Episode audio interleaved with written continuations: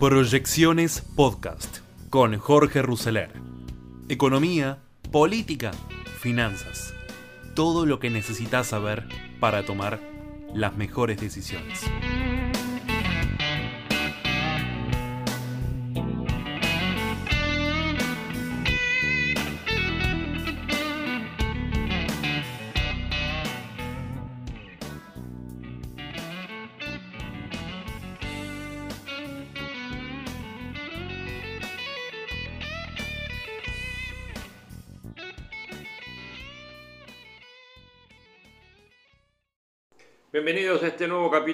Proyecciones del día de la fecha, ya cerrando esta semana con un índice de inflación del 3,2%, conocido el índice de inflación duro de 3,6%, lo que prácticamente ya nos está marcando que vamos a estar teniendo un índice de inflación de 3% piso en los meses que vienen dentro de lo que se da o se dio a conocer como Plan Primavera.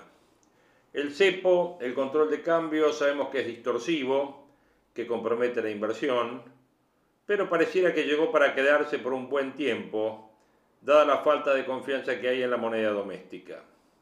Se dice siempre que con 20% de brecha ya hay problemas serios, hoy estamos conviviendo con una brecha del 70-80%. Pensemos juntos cómo puede evolucionar el dólar paralelo en la economía argentina, con todas las consecuencias que esto tiene para el comportamiento de las empresas. Sabemos que el dólar de julio, cerca de 100 pesos, es razonable y sabemos también que va a crecer 1% mensual contra una inflación minorista del 3-3,5% mensual. Este retraso cambiario será un tema conflictivo hasta fines de año, a las puertas de la elección de medio término. La volatilidad del blue es un síntoma más de los problemas de fondo, con un cuadro de cuasi dolarización de hecho de la economía argentina, reflejo de la inoperancia de la política económica de los últimos 50 años. Se estiman 400 mil millones de dólares de argentinos entre Nueva York y Suiza y otros 170 mil millones de dólares entre caja de seguridad y colchón todo lo cual se deriva de la mala praxis de la política desde la década del 70. El Banco Central es quien recibe el politrauma, pero no es el responsable último. Es claro que el golpe mayor que origina las fracturas es la pandemia, sumada a la falta de claridad en la gestión del Ejecutivo. La política es la clave, los economistas corren de atrás, y se suman al problema, pero no son su origen. El dólar blue es el refugio natural ante una moneda que no funciona desde los años 70. Desde el Rodrigazo en 1975 se depreció en 14 ceros. El Banco Central perdió muchas reservas del dólar ahorro y del dólar turismo. Esa dinámica, junto al bajo nivel de activos externos, derivó en la profundización del cepo lo que hemos dado en llamar el cepo del cepo. No se observa un programa económico de mediano plazo, ni vocación por un ajuste real, aunque Guzmán haya puesto el cuerpo. Esto es comprensible, dado el contexto de enorme recesión por la pandemia que nos llevó a tener un 50% de pobres. Sin medidas de fondo, también se posterga la recuperación genuina del consumo. Las proyecciones para el año 2021 registra una inflación del 55% y un rebote de actividad del 5% después de una caída del 10% el año pasado. Es clave la negociación con el Fondo Monetario Internacional, que puede ser un ancla de credibilidad junto a un plan de estabilización bien armado. No obstante, hay escenarios alternativos, algunos utópicos, que se proyectan para el año 2022 con diferente probabilidad de ocurrencia. La primera es una dolarización plena de la economía en medio de la crisis, modelo Ecuador 2000, a la cual asignamos 0% de probabilidad. La segunda es un salto devaluatorio fuerte que licúe el gasto público, tipo dual de 2002, puede ser más factible si la brecha supera el 100%. El tercero es la anulación del cepo y mercados de cambios normales, significaría un shock de cambios positivo para la confianza que alinea el círculo rojo como lo ocurrido en la época de Caballo Menem en el 91, eh, después de los desencuentros del año 89-90, sin encontrar el rumbo y con dos hiperinflaciones acumuladas en el camino. Parece improbable, el cepo parece que llegó para quedarse. Hiperinflación es muy improbable. El otro escenario es la mega inflación, o sea, un 200% el año que viene, lejos del 29% proyectado para este año. No luce razonable. El ministro Guzmán está cerrando el déficit fiscal. Otro escenario sería la descompresión del problema cambiario por tenencia de mayores reservas, mayor oferta de dólares en lugar de mayor cepo, propuestas de economistas como Martín Redrado de acrecentar reservas por adelanto de exportaciones, o un salto en las exportaciones a 90 mil millones de dólares a mediano plazo, condición del presidente del Banco Central, Miguel Pese, para pensar recién ahí en levantar el cepo. Otro escenario sería el desdoblamiento cambiario, lo hizo Caballo en el año 82, en definitiva, se debe salir de esta crisis con liderazgo político, como en el año 2002, y con capitalismo solidario, dejando de lado las posturas ambiguas y críticas respecto a la economía de mercado. Estamos frente a una lógica de vamos viendo y no de transformación. Falta grandeza para encarar reformas que impulsen el bienestar genuino de la sociedad para dejar atrás los vientos de sirena del populismo. Acabo de leerles la nota Escenarios de la economía argentina ante el desafío de un salto cambiario. Se debe salir de esta crisis con liderazgo político como en el año 2002 y con capitalismo solidario, dejando de lado las posturas ambiguas y críticas respecto a la economía del mercado. Estamos frente a una lógica del vamos viendo y no de transformación de Eduardo Fraquia, director del área de economía de la Universidad Austral. En los títulos del día podemos estar mencionando que Cristina está alegando en el caso del memorándum, dijo esta acusación es un disparate, la audiencia se realiza en forma oral y pública apenas un rato después del acto del aniversario del ataque a la AMIA, la vicepresidenta está acusada del encubrimiento del ataque terrorista y obviamente pide la nulidad del caso. Récord público en el memorándum, una filtración e intrusos demoraron el inicio de la audiencia de Cristina. Mirando las pasos, Horacio Rodríguez Larreta se sacó su primera foto con los candidatos a diputados. Hablo de Vidal, Tetaz y Ocaña. Récord negativo, la deuda pública bruta llegó a su máximo nivel histórico en la gestión de Alberto Fernández. No tenía comorbilidades, murió una nena de 8 años por coronavirus en Lanús. Julieta Arias no tenía comorbilidades desarrolló un síndrome inflamatorio multisistémico y falleció tras permanecer nueve días internada en grave estado. Temporal desastre en Europa por las inundaciones, ya hay 126 muertos y decenas de desaparecidos, la mayoría de las víctimas se registró en el oeste de Europa, mientras que también se produjeron dramáticas situaciones en Bélgica, Holanda, Luxemburgo y Suiza y hay cerca de 1.300 personas desaparecidas en Alemania y otros países europeos en las peores inundaciones registradas en décadas. La incesante lluvia que cae en Europa Occidental desde hace días y que debería continuar desbordando ríos que devastan todo a su paso, también provocó dramáticas situaciones en Bélgica, Holanda, Luxemburgo y Suiza. Alemania paga, sin embargo, el mayor costo de estos diluvios con 108 muertos, un balance que debería aumentar en las próximas horas debido a la gran cantidad de desaparecidos y a un gigante deslizamiento de tierra cerca de la ciudad de Colonia. Temo que recién veamos la magnitud de la catástrofe en los próximos días, dijo Angela Merkel, que estaba ayer en Washington en visita oficial. Los mayores daños se registraron en el oeste del país. En Renania el número de muertos pasó de 28 a 50, aunque el número de desaparecidos elevará esa cifra. Cerca de Colonia la situación era similar, las casas fueron arrasadas por el agua, muchas se desmoronaron, afirmó en un tuit la comunidad de comunas de esta ciudad. Las imágenes difundidas por las autoridades muestran un vasto cráter en el cual caen masas de tierra, agua marrón y despojos de todo tipo.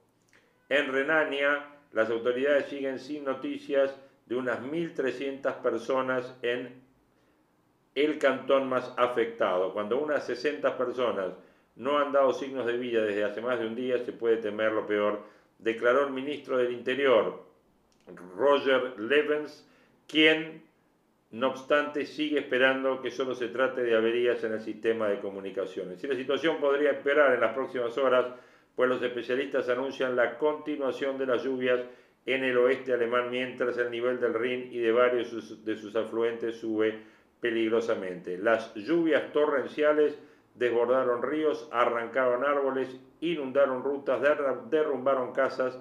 El gobierno movilizó cerca de mil soldados para ayudar en las operaciones de socorro y la remoción de escombros en ciudades y pueblos. Todos ellos muestran el mismo espectáculo de desolación. Este viernes numerosas comunas seguían aisladas del mundo. Vecinos de las regiones más afectadas, Bélgica, Holanda, Luxemburgo, también padecieron los efectos de estas lluvias torrenciales. En Bélgica se citaba más de 15 muertos. Anoche centenares de personas seguían bloqueadas, según declaró el ex primer ministro. Balonia, región uh, francofona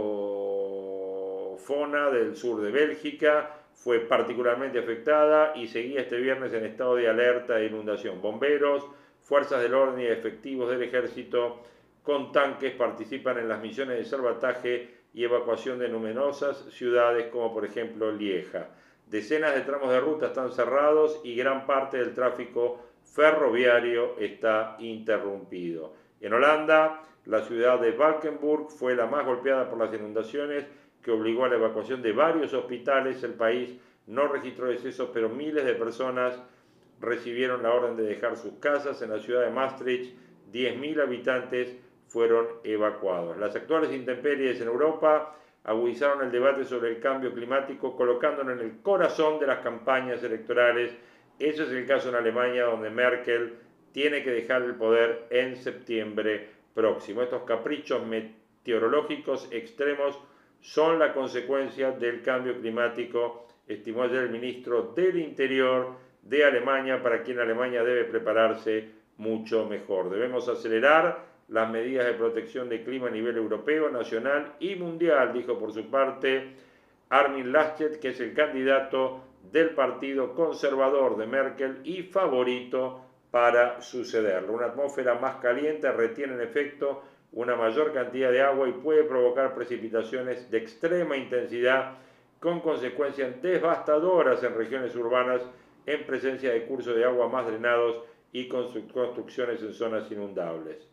Según Hannah Cloque, profesora de hidrología de la Universidad de Reading, el hecho de que otras partes del hemisferio norte sufran récords de calor e incendios debería ser una llamada de atención sobre la peligrosidad del clima en un mundo con temperaturas cada vez más elevadas. Bueno, situación de desastre en Europa por las inundaciones. Dictamen fiscal imputaron a Macri y a Bullrich por el envío de armamento a Bolivia. El fiscal Navarrial, Claudio Navarrial, presentó un requerimiento de instrucción para que se investigue si hubo contrabando agravado.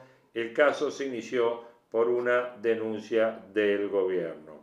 Dosis de Moderna, Alberto Fernández le agradeció a Biden la donación de 3,5 millones de vacunas, describió el gesto como una contribución muy importante que marca un camino de cooperación, el cargamento del laboratorio Moderna llegará este sábado a Ezeiza. Es una contribución muy importante que marca un camino de cooperación. Según informó el gobierno, el jefe de Estado celebró la donación, la mayor hecha por la administración Biden a un país de América Latina hasta este momento. Además, destacó la decisión del presidente de ayudar a los mayores países del mundo y le agradeció el trabajo en conjunto por la pandemia.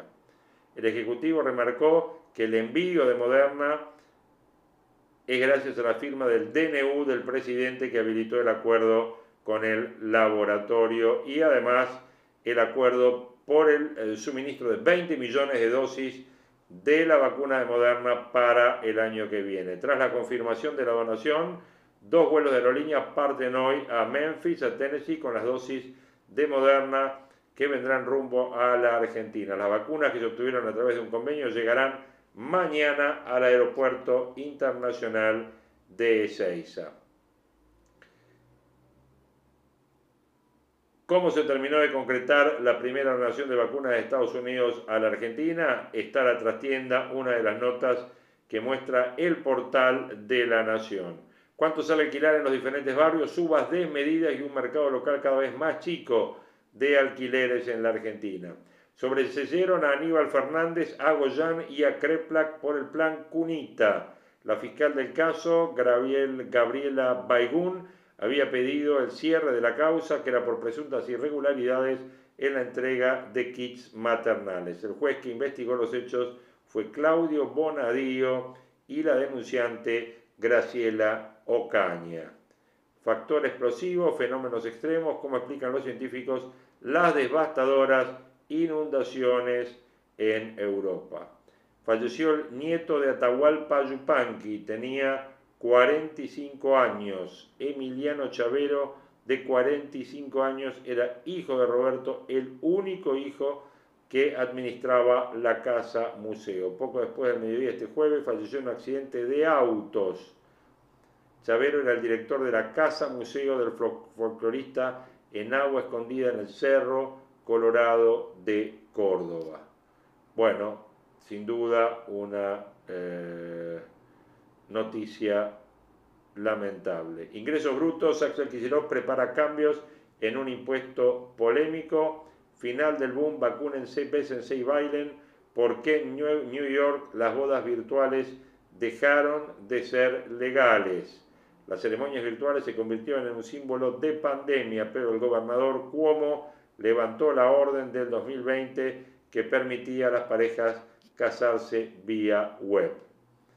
Bueno, ¿qué más tenemos por acá? Dentro de los temas, las elecciones, los 100.000 muertos versus la vacunación electoral, nota de Claudio Jacqueline. Y en Sudáfrica crece la violencia, civiles se arman para contener la ola de saqueos y suben a 212 los muertos. Pobladores han salido en los últimos días a patrullar los alrededores de Johannesburgo y de Durban, una de las zonas más afectadas por el descontrol. Sudáfrica, armados de bastones, fusiles y barras de hierro, pobladores han salido en los últimos días a patrullar los alrededores de Johannesburg y de Durban para contener los saqueos en una nueva forma de violencia en Sudáfrica. La policía, con pocos efectivos y habituada a apoyarse en empresas privadas de seguridad, se encontró diezmada cuando los pillajes e incendios comenzaron en la provincia de Natal Este antes de extenderse a Johannesburgo y otras ciudades.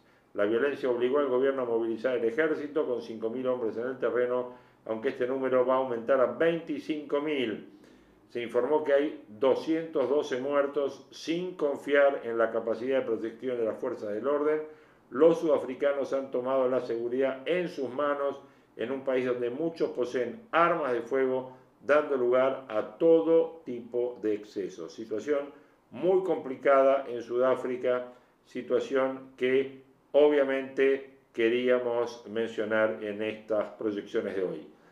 La Torre Eiffel reabrió tras el cierre más largo desde la Segunda Guerra Mundial. Después de ocho meses y medio sin visitantes debido a la pandemia, se habilitó el acceso al emblemático monumento parisino. Bueno, las cosas vuelven eh, a, la normalidad o a la nueva normalidad, como dice Kichilov. Bueno, eh, alarma la policía de Tokio, declara desaparecido a un atleta que llegó para competir en los Juegos Olímpicos. Es eh, un levantador de pesas de 20 años que no regresó a la concentración de su país, un atleta ugandés declarado desaparecido en la previa del inicio de los Juegos Olímpicos para la semana que viene. Bueno, así empezamos lo que es estas proyecciones de hoy. ¿Qué vamos a tener en materia de audios? Bueno, van a tener ahora un audio de Hugo Aime con Hugo Grimaldi eh, en el programa de esta mañana de Grimaldi, eh, en Ecomedios, hablando sobre las listas y el panorama político de, los, de las dos fuerzas principales. Vamos a tener después un reportaje importante a eh, Hernán Lacunza, hoy tenemos mucha economía, que anoche se proyectó en TN en Verdad Consecuencia. Vamos a tener también la entrevista que le hizo eh, Diego Leuco a Martín Tetaz y a Patricia Bullrich, muy interesante también, está lo principal de cada una de estas entrevistas en esto, y además, como siempre, eh, tenemos la mirada de Europa, lo que está pasando con las inundaciones y lo que está pasando con la eh, pandemia en España, en el hoy por hoy de la cadena SER. Todo esto lo tenemos en esta edición de proyecciones de hoy. Hola fónicos, bienvenidos a esto que es tiempo de desafíos. Mi nombre es Jorge Ruseler y cada semana nos encontramos justamente para superar los desafíos que nos tocan vivir en esta época y reflexionar sobre los mismos. Hoy vamos a hablar sobre el populismo. ¿Le suena? Todo lo que no se sustente sobre una base sólida más tarde o más temprano terminará derrumbándose. Luego de sobrepasar la temida barrera de los 100.000 muertos por COVID, en la Argentina una vez más ha quedado demostrado que las palabras no hacen a los hechos y que los hechos no se conforman de intenciones, sino de acciones, que sean concordantes con el resultado que se pretende obtener.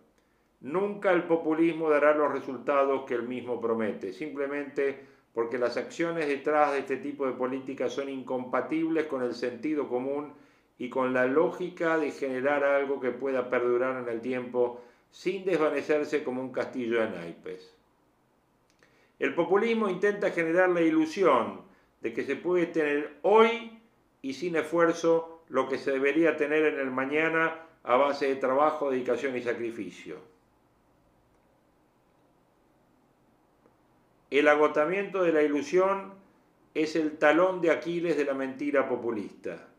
Desde mitad del siglo XX, aquellos arquitectos del pobrismo perjuran que el camino hacia la felicidad del pueblo es combatir al capital y un día nos quedamos sin inversiones y sin empleo. Nos prometieron que el costo de la energía se tenía que adaptar a tu salario y un día nos dimos cuenta que habían pulverizado el sistema energético. Nos dijeron que las leyes laborales y los sindicatos te defendían. Y un día nos encontramos con el 40% de trabajadores en negro y una eh, desocupación mayor al 12%. Nos dijeron que el sistema jubilatorio era el que más cobertura tenía en el mundo y un día los jubilados se perpetuaron en la miseria. Nos dijeron que un poco de inflación era bueno y hoy tenemos la misma inflación en un mes que lo que algunos países tienen en cuatro años. Nos dijeron que la baja de impuestos no promueve inversiones. Hoy las empresas se van del país por falta de rentabilidad. Nos dijeron que la pobreza se combate con un Estado presente y con millones de planes sociales. Y un día nos encontramos con un país con un 42% de pobreza. 5 millones de argentinos que no comen todos los días y 65% de los chicos que no se alimentan o se educan como corresponde. Nos dijeron que el COVID jamás llegaría a la Argentina, hoy tenemos más de 100.000 muertos. Desde mitad del siglo XX aquellos arquitectos del pobrismo juran y perjuran que el camino hacia la felicidad del pueblo es combatir el capital y así nos quedamos sin empleo. Cada semana avanzamos un paso más por ese camino que va a contramano del mundo. A cada instante intentan que Argentina se adentre en un escenario sin retorno, plagado de pobreza, subdesarrollo y falta de justicia. Se cuestiona a empresarios e inversionistas, se defienden las mafias sindicales y las leyes laborales que no sirven ni a uno ni a otros. Se relativizan derechos como la propiedad privada o la vida se garantiza la libertad a muchos que deberían estar presos. Defienden la dádiva y el plan social, ya que ni siquiera como una mera cuestión asistencialista, sino como una poderosa máquina electoral. defienden el régimen castrista en Cuba, defienden el chavismo en Venezuela, defienden la dictadura de Nicaragua, se quedan con vacunas para los amigos que tiempo después intentan resolver todo simplemente echándole la culpa a todos aquellos que por diferentes motivos dan vuelta por el mundo castigándolos. Cada semana avanzamos un paso más por ese camino que va contramano del mundo. A cada instante intentan que Argentina se adentre en un escenario sin retorno. Esta semana anunciaron un bono para todos los jubilados que cobren menos de dos saberes mínimos. El costo fiscal será de 30 mil millones de pesos. El ahorro que tuvo el fisco por el cambio en la ley de movilidad durante este primer semestre rozó los 230 mil millones de pesos. Le quitaron el equivalente a 38 mil pesos y le devuelven 5 mil, aún pretendiendo el aplauso y la sumisión. Esto es un resumen de lo que es el populismo. Todo lo que no pueden resolver lo prohíben, lo restringen o lo transforman en enemigo. Por desgracia, cada vez demuestran que no están para resolver. Por suerte, no hay verdad más allá que la verdad misma.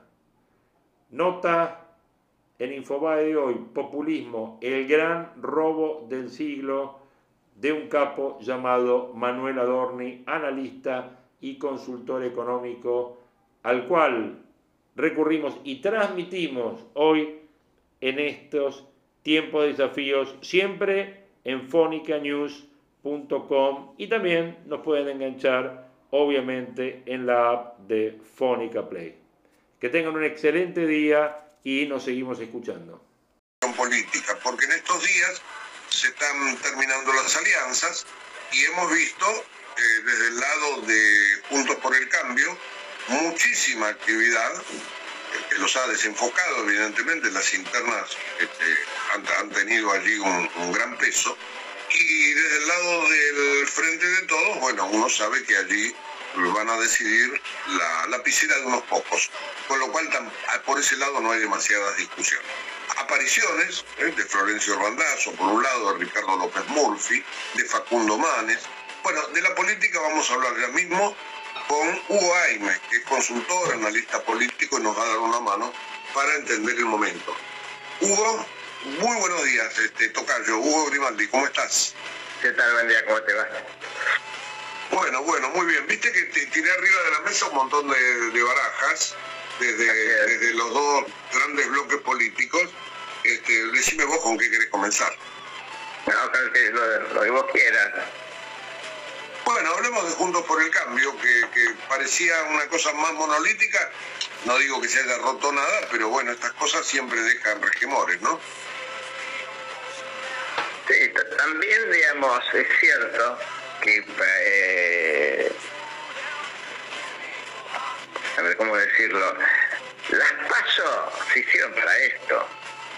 Los que insistieron que hubiera paso eh, fue juntos por el cambio. Eh, porque si no, es, que como las pasos carecen de sentido.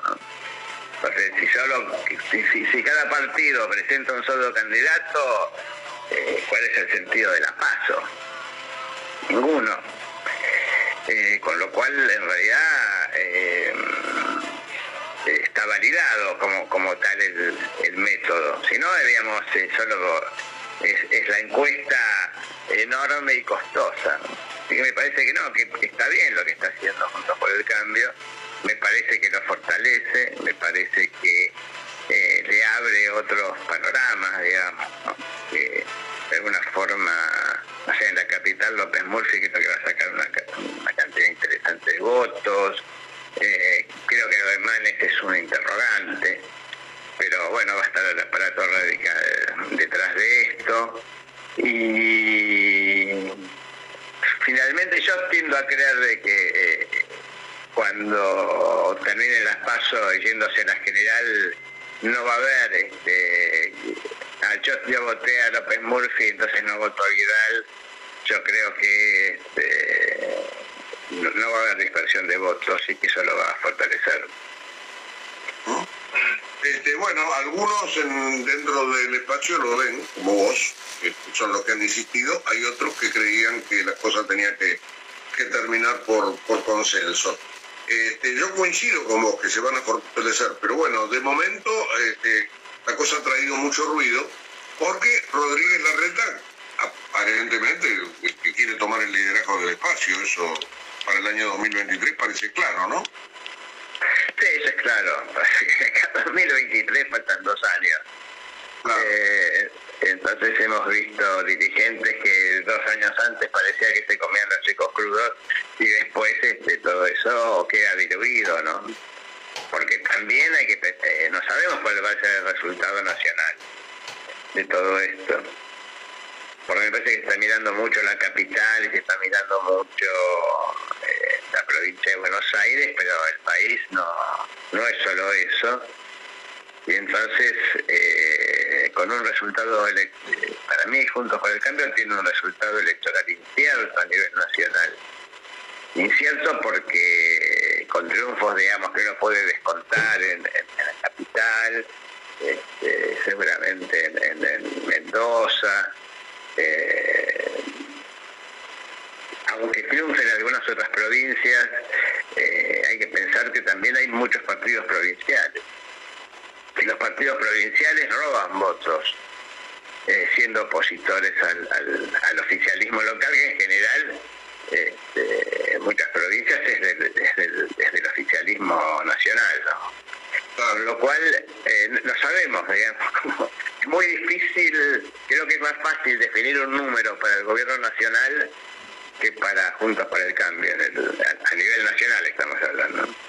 Sí, claro, ahora te pregunto por el gobierno, este, porque en realidad vos lo planteas muy bien, porque van a ser 24 elecciones y las realidades de, La Rioja o Catamarca no son las mismas de Mendoza o Córdoba, ¿no? Son cosas distintas y se eligen bancas, este, no, no se eligen este, personas, simplemente se van a cubrir esas bancas con representantes de cada una de las fuerzas y me parece que allí la cosa está en si se consiguen o no se consiguen mayorías automáticas. Esto, esto vos cómo lo ves para el peronismo puntualmente, para el kirchnerismo. No, yo creo que no va, al día de hoy no parece que vaya a haber un cambio en, la composición de las cámaras. Puede haber eh, movimientos, pero muy leves. Yo no veo a nadie que pueda, yo no veo al oficialismo que pueda tener, conseguir mayoría tampoco veo, digamos, de que la oposición pueda conseguir mayoría. Me parece que vamos a tener una cosa muy similar a la que tenemos eh, actualmente. va a haber un cambio importante. Ni tampoco, digamos, eh, va a prefigurar el futuro, ¿no? Digamos, en el sentido de, no sé, yo me acuerdo de cuando Macri ganó el 2017, que todos decían eh, bueno, el Macri para rato, ya consiguió su reelección, eh, el peronismo decía, no, ¿quién vamos a poner para que ponga la cara porque no, podemos, no hay forma de ganarle a Macri? Y a los seis meses eh, era, quien este, era el sucesor de Macri, ¿no? Con lo cual, eh, yo creo que quien gane o, que, o quien pierda esta elección eh, no, no va a prefigurar el, futuro tampoco.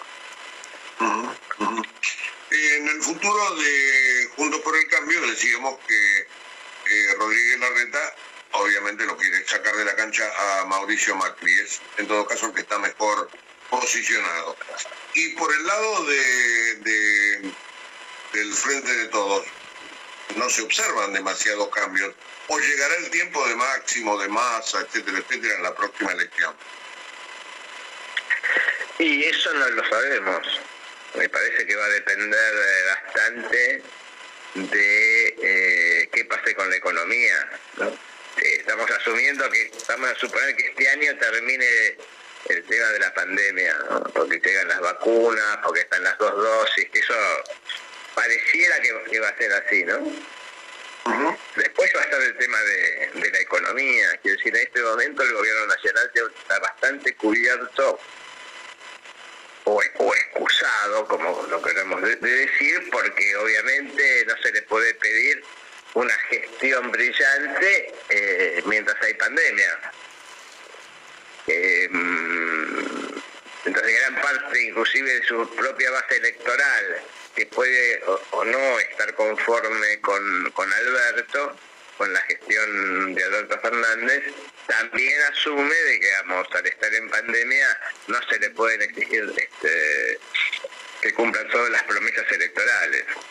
Entonces, cuando termine, cuando termine esto, digamos, ahí se va a ver este, el nivel de eficiencia en, este, en, la gestión de gobierno, ¿no? Y me parece que a partir de ahí vamos a tener con más claridad si Alberto puede seguir, si este, en realidad Cristina, si hay, si hay un, porque si hay un buen resultado nacional, hay que ver cómo es este resultado nacional para ver después cómo es la interna en, el oficialismo, ¿no? Y si hay uno malo, también. Entonces, yo creo que terminado, terminado el proceso electoral este, en el oficialismo va a haber este, movimientos, pero difícil saber este, e, e, en qué sentido va a ser ese movimiento, ¿no? Yo creo que va a haber un determinado nivel de conflicto, uno si les va muy bien, todos se lo van a atribuir y si no les va bien, este, va a haber pases de factura mutuos ahí. Seguro, seguro. Eh, eh, en, este, en, este, perdón, en este contexto, Hugo, ¿cómo observas el tema de la política exterior? Es bastante contradictorio el tema de la política exterior, ¿no? No termina de verse la, la coherencia en la política exterior sobre todo porque no podés estar en la defensa de los derechos humanos en, un sentido y no en otro, no podés estar planteando la no intervención este, en los conflictos de, un, de unos este, países y sí en otros, digamos.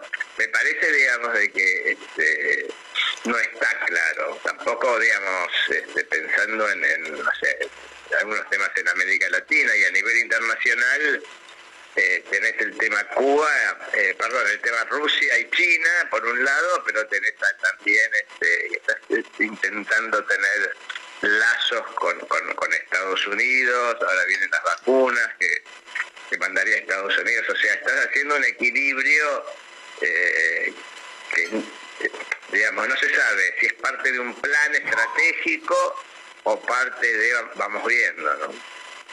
Eh, Hugo, y, allí quién te parece?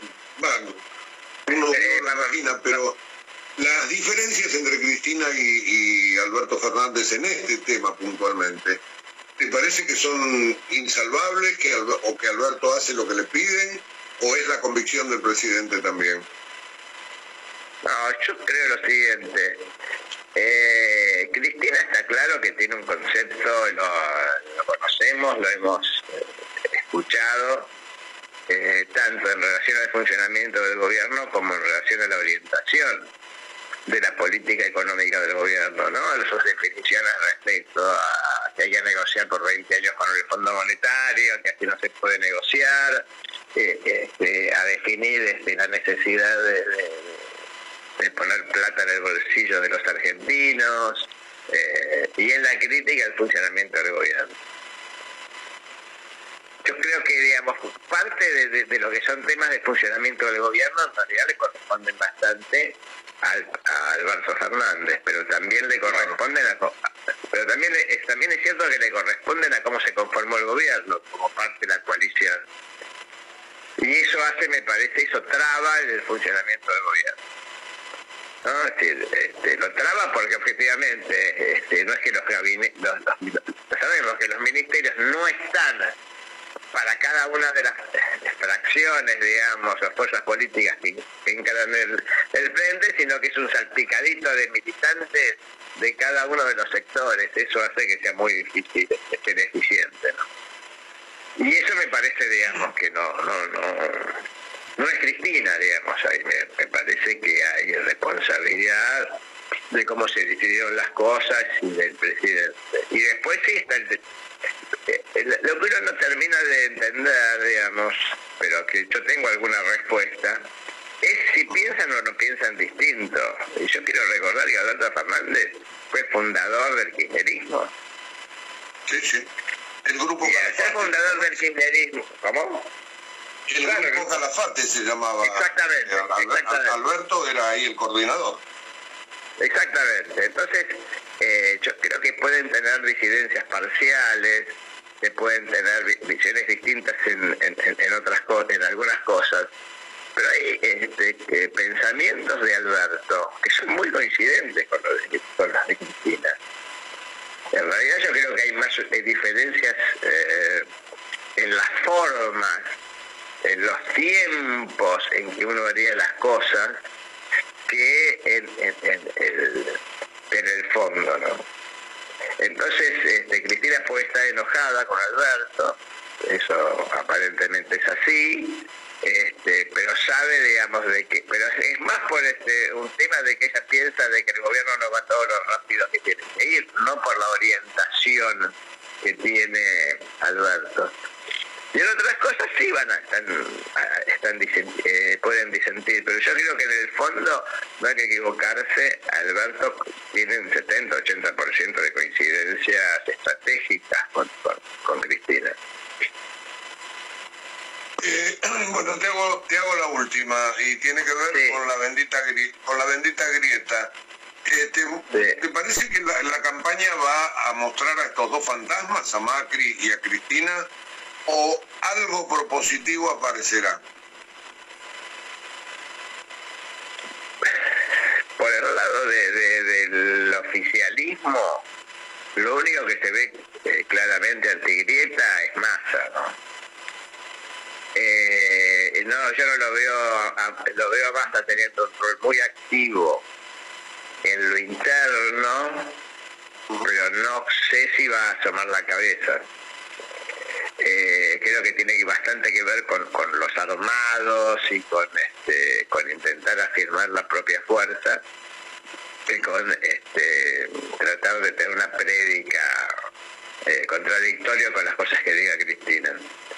Y por el lado del, eh, de la oposición, de hecho plantean la grieta, ¿no? Porque si la campaña es, están en riesgo las libertades, estos son la dictadura, este, están planteando de alguna forma, nosotros somos los buenos, ya son los malos, no está presente la grieta. Aunque de la reta, digamos, diga que no, eh, salvo que su prédica sea muy hacia el futuro. No sé, yo la escuché los otros días a Vidal eh, y en realidad también detrás de, un, este, de, de, una idea así podemos dialogar, en realidad es una crítica este, falta que digan este, está Chávez en el gobierno, ¿no? Así que la grieta va, va a estar presente. Bueno, este, son los tiempos que estamos viviendo, que, le vamos a hacer. Hugo, te agradezco mucho la charla. que, tengas un buen, que tengas un buen fin de semana, ¿eh? No, por favor, hasta luego. Bueno, ahí estábamos con Hugo Jaime, consultor, analista, político, y, hablamos de, todo lo que está arriba del tablero, ¿no? Juntos por el cambio, el frente de todos. ¿Quién maneja las cosas en cada lado? ¿Cómo será para el, el Juntos por el Cambio las elecciones en el interior? Ahí marcó algo muy interesante Hugo Jaime, que es que hay que mirar las bancas. ¿Cuánto se renueva en cada lado y cuánto logra conseguir este, cada partido. Este, esta elección no se va a dirimir por la suma total. La provincia de Buenos Aires, en todo caso, como se decía, la madre de todas las batallas, es la que va a marcar un poco el ritmo. Pero la provincia de Buenos Aires se verá cuántos eh, diputados ponen en riesgo cada partido y cuántos logra recuperar y así en cada distrito, son 24. Muy bien, y tocamos varias veces ya el Infobae del viernes 16 de julio. Cristina Kirchner asistirá hoy a la audiencia por la investigación del memorándum con Irán. La vicepresidenta se presentará ante el Tribunal Oral Federal número 8 y pedirá la nulidad de la causa. Su exposición será apenas unas horas más tarde que los homenajes a las víctimas del atentado a la AMIA. Si bien tanto la delegación de asociaciones israelitas argentinas como la Fiscalía habían reclamado la postergación de este encuentro por diferentes motivos, los jueces optaron por mantenerlo para el mismo día pero cambiar el horario de inicio. Además, fijó el tiempo que tendrá cada defensa para dar sus posturas en tres exposiciones de 45 minutos cada una. Por lo pronto, como son muchas defensas, el tribunal estimaba que no se terminará la exposición este viernes y por eso ya convocó a una segunda parte para el próximo 4 de agosto a las 9 de la mañana. La ciudad de Buenos Aires abrió la inscripción para que se vacunen los mayores de 25 años. Con la llegada de nuevos vuelos procedentes de China con miles de dosis de Sinopharm, el gobierno porteño se encuentra en condiciones de avanzar con la campaña de inmunización. Por otra parte, en sintonía con la estrategia que adoptó la administración de Axel Kicillof en territorio bonaerense, se está analizando la posibilidad de establecer la vacunación sin turno para determinados grupos. Como siempre, las citas serán otorgadas vía mail, WhatsApp y SMS de acuerdo al orden de inscripción. Una vez que son contactados, los vecinos podrán seleccionar la fecha, la hora y el lugar de preferencia por medio de un enlace personalizado. Redujeron en un mes la condena de Amado Vudú. La sala cuarta de la Cámara de Casación Penal resolvió acortar en 30 días la condena que venía cumpliendo con prisión domiciliaria el ex vicepresidente de la Nación, quien la semana que viene alcanzará los dos tercios de la pena y estará en condiciones de pedir el beneficio de la libertad condicional. La decisión de los camaristas de casación se basó en que el fiscal del caso, Marcelo Colombo, y la defensa de Vudú habían pedido lo mismo, es decir, que no había contradicción entre la acusación y la defensa. Por eso resolvieron la apelación en favor del ex vicepresidente, que había sido condenado por la compra de la empresa Chicone Calcográfica.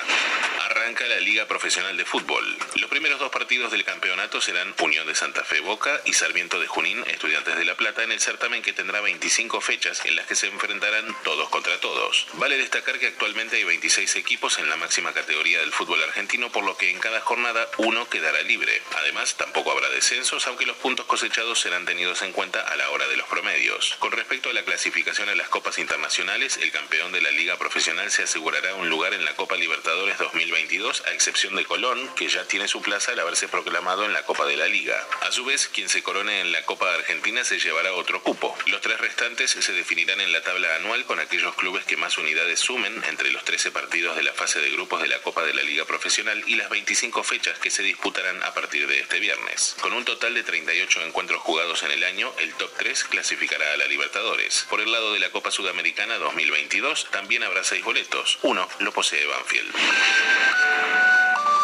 Fue Infobae Noticias.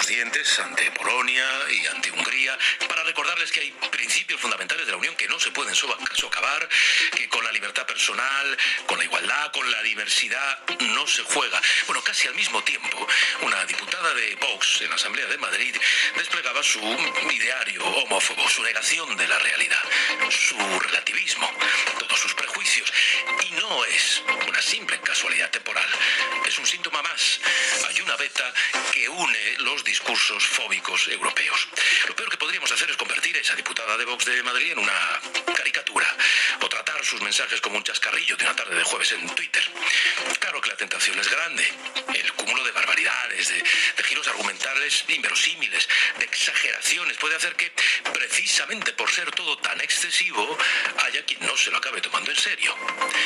Pero no, lo suyo no son juegos de palabras, ni discursos ingeniosos, ni gracietas. Suyo es odio, es prejuicio, es desprecio, como lo es en Hungría. A ver si nos va a parecer muy grave lo de Hungría y muy pintoresco lo de la Asamblea de Madrid, que un día hablan de la revolución porno marxista y otro le imponen condiciones a Díaz Ayuso o entran en el gobierno de Murcia. Es verano y hace. Así de sencillo. Luis Mi Pérez, buenos días de nuevo. Buenos días, Pedro. Así es. Y de hecho, hoy hace calor más que ayer, va a hacer más calor que ayer, mañana más que hoy y el domingo se va a mantener esa temperatura. Ya vamos a alcanzar los 40, 41 grados en Las Vegas del Guadiana, en Badajoz y también en la provincia de Sevilla y Córdoba, cerca del Guadalquivir. Otras muchas comarcas españolas se van a mover entre los 35 y 40 grados este fin de semana. Las noches otra vez ya suaves cerca del Mediterráneo y en el sur. Y Pedro, muy pocas nubes. Algunas tendremos hoy entre Mallorca y Menorca con algún chubasco y otras pegadas al norte de Canarias donde el alisio va a soplar. Cuidado también con el levante en el estrecho todavía hasta el domingo por la mañana.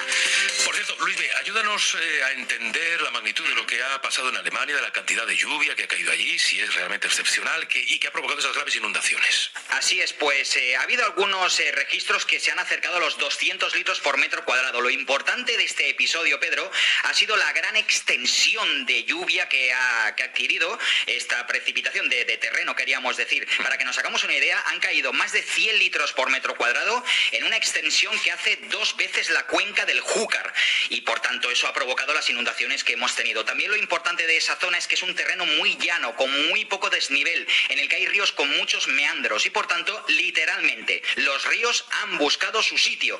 Hay que remontarse hasta 2002 para encontrar unas inundaciones de este calibre en Europa y en el caso de Alemania y Bélgica, como estamos hablando, pues quizás sea una inundación eh, de la que haga ya siglos que no se producía. Gracias, Luis, hasta luego. Hasta ahora. Quiero que saludemos a Elena eh, Montero. Hola, Elena, muy buenos días. Hola, buenos días, ¿qué tal? Tú vives en eh, Duisburgo, eh, traducido al español. ¿En qué, en qué zona está exactamente la ciudad? La ciudad está en Renania del Norte y es una ciudad que está justo en el, bueno, yo vivo justo en el sur de Duisburg, que está en, el, en, en la frontera con Düsseldorf. Con Düsseldorf. Yo vivo muy cerquita, sí. ¿Cuál, cuál es la situación en la ciudad? Creo que no es, al menos por las imágenes que estamos viendo aquí, hay sitios muy afectados. Quizá esa ciudad no es de las más afectadas. Bueno, aquí tenemos el problema del río Rin, que está, está alcanzando un- un- una altura tremenda de caudal, pero es verdad que yo creo que la peor parte se la está llevando Düsseldorf y, y las ciudades que están a continuación hacia el sur. Y bueno, a nosotros nos ha pillado totalmente desprevenidos y lo estamos viviendo con, con desconcierto porque en esta región el clima suele ser relativamente suave en comparación con otras zonas de Alemania. ¿Y ahora qué está ocurriendo? Sí, y claro, y normalmente los veranos en Alemania no son sinónimos de, de buen tiempo ni de sol. Y, y estamos acostumbrados a la lluvia, esta lluvia persistente de baja intensidad, pero no estábamos acostumbrados a, a durante dos semanas estas trombas de agua que caen con, con relativamente con relativa frecuencia. Y yo creo que por eso por eso está siendo un- la gestión está siendo un poco caótica, porque realmente es que el volumen de agua que cae es, es difícil de manejar. Claro. ¿Ahora mismo está lloviendo o ha llovido esta madrugada? Sí, sí, aquí llueve, aquí llueve prácticamente todo el rato. Lo que pasa es que, como ya os digo, llueve con poca intensidad hasta que de golpe el cielo se encapota y caen los, los chaparrones que, que son totalmente, totalmente anormales aquí, porque de hecho yo llevo dos años viviendo en esta casa y nunca hemos tenido problema de agua y se nos ha filtrado agua en las habitaciones, hemos tenido en el sótano, el terreno se ve que se saturó tanto de agua que empezó a filtrar a través de las paredes. No ha sido una cosa muy extrema en nuestro caso, pero mis vecinos han tenido sótanos inundados, han caído árboles y claro, pues es una situación que aquí en verano por mucha lluvia que a veces tengamos, es que es totalmente, no estamos acostumbrados a manejar esto, la verdad. ¿Cuánto tiempo llevas viviendo allí, en esa ciudad? En esta, bueno, en esta ciudad llevo dos años, porque antes vivía en Düsseldorf, Ah, bueno, o sea, en la pero llevo casi 20 años. Sí, llevo casi 20 años aquí. sí. Y nos decías que en estos 20 años, eh, situaciones como la que estás viviendo este verano, pues no recuerdas. No, no, no, nosotros yo creo que cada vez estábamos más concienciados de las olas de calor. Es cierto que el- desde estas últimas dos décadas las olas de calor aquí golpean de una forma también anormal y no estamos preparados. Las infraestructuras de transporte no están preparadas, las casas no están preparadas. Yo vivo en una casa típica alemana con tejas de, de pizarra y cuando llegan las olas de calor con treinta y tantos grados, aquí no se puede literalmente vivir en la planta de arriba. Y, y entonces para eso estábamos como más concienciados cada vez y, y, bueno, había más medios, cada vez más tiendas estaban aclimatizadas, pero para el agua no, para el agua de esta manera no, no estábamos, no, no tenemos, vamos, en Düsseldorf por ejemplo hay una fuente del río Rin que cruza la ciudad, que es el Düssel, que es el afluente que le da el nombre a la ciudad, y, y han tenido que evacuar barrios enteros porque el caudal, que normalmente es bajo, ha subido a los tres metros. Y entonces han tenido que desalojar prácticamente barrios enteros. Eh, En tu ciudad decías que pasa el ring, ¿no? Eh, ¿Hay Eh, riesgo de que se desborde? Sí, sí, bueno, a ver, en principio la previsión es que llegue hasta los 9 metros, creo que es ahora mismo, que bueno, sería un caudal alto, pero más o menos contenido. Y el problema está en ciertas zonas. Hay zonas donde a lo mejor que se desborde no es un problema grave, pero, pero claro, tampoco se sabe. Y yo creo que incluso peor que el río son los afluentes o los pequeños ríos, que normalmente son de caudal de poca intensidad o caudal bajo y están subiendo a los niveles que, que no ha habido nunca. Y entonces, claro, pues esos son... Y además hay muchos muchas construcciones en meandros de ríos y si eso ahora empieza a negarse, pues es que se lleva el pueblo entero o el barrio entero. Sí, las imágenes que llegan desde algunas zonas son tremendas. Pues Elena Montero, muchas gracias eh, por haber madrugado con la SER. Ha sido un placer. Muy buenos días. Gracias a vosotros. Bueno, Bayo, hay actualización de víctimas en Alemania y el balance sigue aumentando. Sube ya por encima de las 80 víctimas mortales en Alemania y más de una decena en Bélgica. Son las peores inundaciones, como decíamos, en décadas en esa región de Europa. Donde el desbordamiento de los ríos deja casas destruidas, carreteras cortadas. Hay más de mil personas sin localizar debido al colapso de la telefonía móvil. En Alemania hay unas 200.000 personas sin suministro eléctrico y miles de personas también han pasado la noche fuera de sus hogares, evacuados. La canciller Merkel, a la que estas lluvias le han pillado de visita en Estados Unidos, ha prometido ayudar a los afectados. En Bélgica al menos 11 personas han fallecido y también hay varios desaparecidos. Allí las provincias del sudeste han vivido una crecida histórica de los ríos en el último siglo, incluido el río Mosa, su paso por Lieja. La policía aconsejaba ayer megáfono en mano a los vecinos que dejaran el centro de la ciudad, que evacuaran a las colinas cercanas o que se refugiasen en pisos altos. Francia, Austria y también Italia han anunciado ya que van a enviar ayuda a Bélgica mientras sus vecinos, Luxemburgo y Países Bajos, hacen recuento de los daños La materiales. situación allí es crítica, pero aquí, lo decía antes Luismi, nos enfrentamos a un viernes de tranquilidad, de sol, de temperaturas que van ganando en calor. Estamos en verano, es tiempo de verano. Estamos ante otro fin de semana de movilidad, de cambios de residencia. Ojo, porque hay gente que inicia su quincena vacacional. Este verano está siendo mucho peor que el verano pasado. Los datos de ayer confirman que esta quinta ola sigue en fase ascendente. De hecho, en algunas comunidades se están marcando día tras día esta semana récords diarios en una semana que ha sido especialmente mala.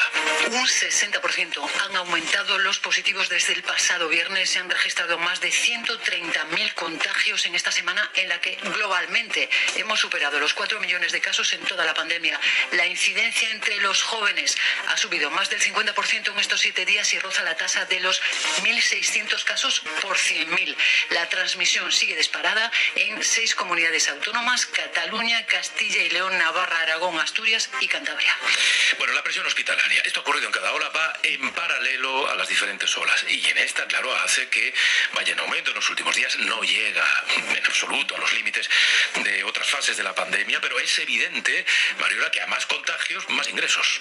Los ingresos hospitalarios se han doblado. De hecho, en estos 15 días de julio, esta semana han subido un 50%. Hay 4.700 enfermos, de los que 838 están en la SUCI. Nada que ver, como dices, con el pico de febrero. Había 32.000 hospitalizados y casi 5.000 críticos. Aunque en Cataluña las SUCI están en nivel de extremo riesgo. La presión, como sabes, de la quinta ola, Pedro, la está sufriendo la atención primaria, que coincide además con todas las vacaciones de verano. Y la vacunación continúa a buen ritmo. Los últimos datos dicen que España es el sexto país europeo que tiene más población vacunada con la pauta completa. El dato es un poquito peor si nos fijamos en quienes tienen una sola dosis. Seis de cada diez españoles tienen al menos una dosis, son casi 29 millones, 23 millones están con la inmunización completa, casi la mitad, nos acercamos a casi la mitad de la población. Esta semana se han puesto más de 3 millones y medio de pinchazos, algo menos que en la anterior porque ya se acabó el adelanto de dosis que hizo Pfizer en junio. Avance en los sexagenarios de AstraZeneca, el 75% ya tiene la pauta completa. Por abajo, el 48% de los treintañeros tiene una dosis y solo el 21% de los veinteañeros. Gracias, Mariola, que tengas buen día. Gracias a ti. La Generalitat sigue esperando a que los jueces decidan si allí, si en Cataluña, como la Comunidad Valenciana, por ejemplo, amparan o no el uso del toque de queda por municipios como una de las medidas que el gobierno catalán maneja para intentar frenar la evolución de la pandemia. Barcelona, Sergi López, buen día. Hola, buen día. La Generalitat dice que la medida se ha tomado para salvar vidas y espera que la decisión de los jueces sea favorable al toque de queda y que llegue pronto. Hay de momento 161 municipios que tendrían toque nocturno, aunque la lista podría variar en función de cómo evolucione la incidencia. El conseller de Salud, José María Arsimón, cree que lo ideal sería el confinamiento nocturno de toda Cataluña. Y toda Cataluña no se aceptaría. Pero dice que no lo piden porque los jueces no lo concederían. El toque de queda se pide por una semana, prorrogable, pero el gobierno ya dice que como mínimo estaría vigente tres semanas. Y Cantabria, que también espera el visto bueno de la justicia para la aplicación en ese territorio del toque de queda. La evolución en Cantabria, como en otras comunidades, no es buena. La incidencia acumulada, 14 días, es verdad, está más o menos en torno a la mitad de lo que ocurre en Cataluña, en Cataluña, donde supera los mil casos por 100.000 habitantes. Canarias, que también quería aplicar el toque de queda en los municipios con una peor fase epidémica, no lo consiguió. Y se plantea ahora nuevas medidas. Por ejemplo, exigir un certificado vacunal para poder entrar en establecimientos públicos.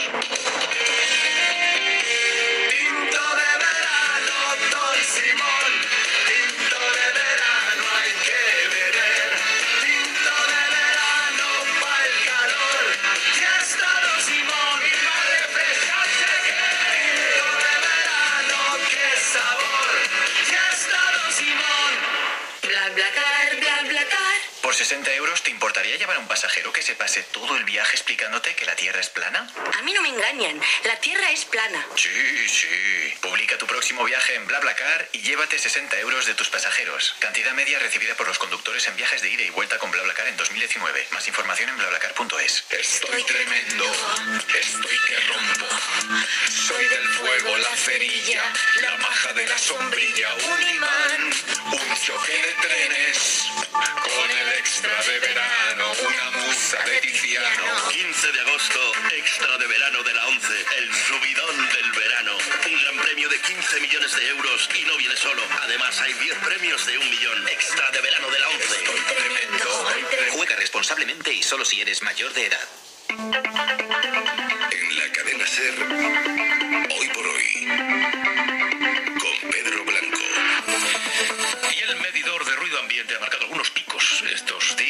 gracias eh, al Constitucional.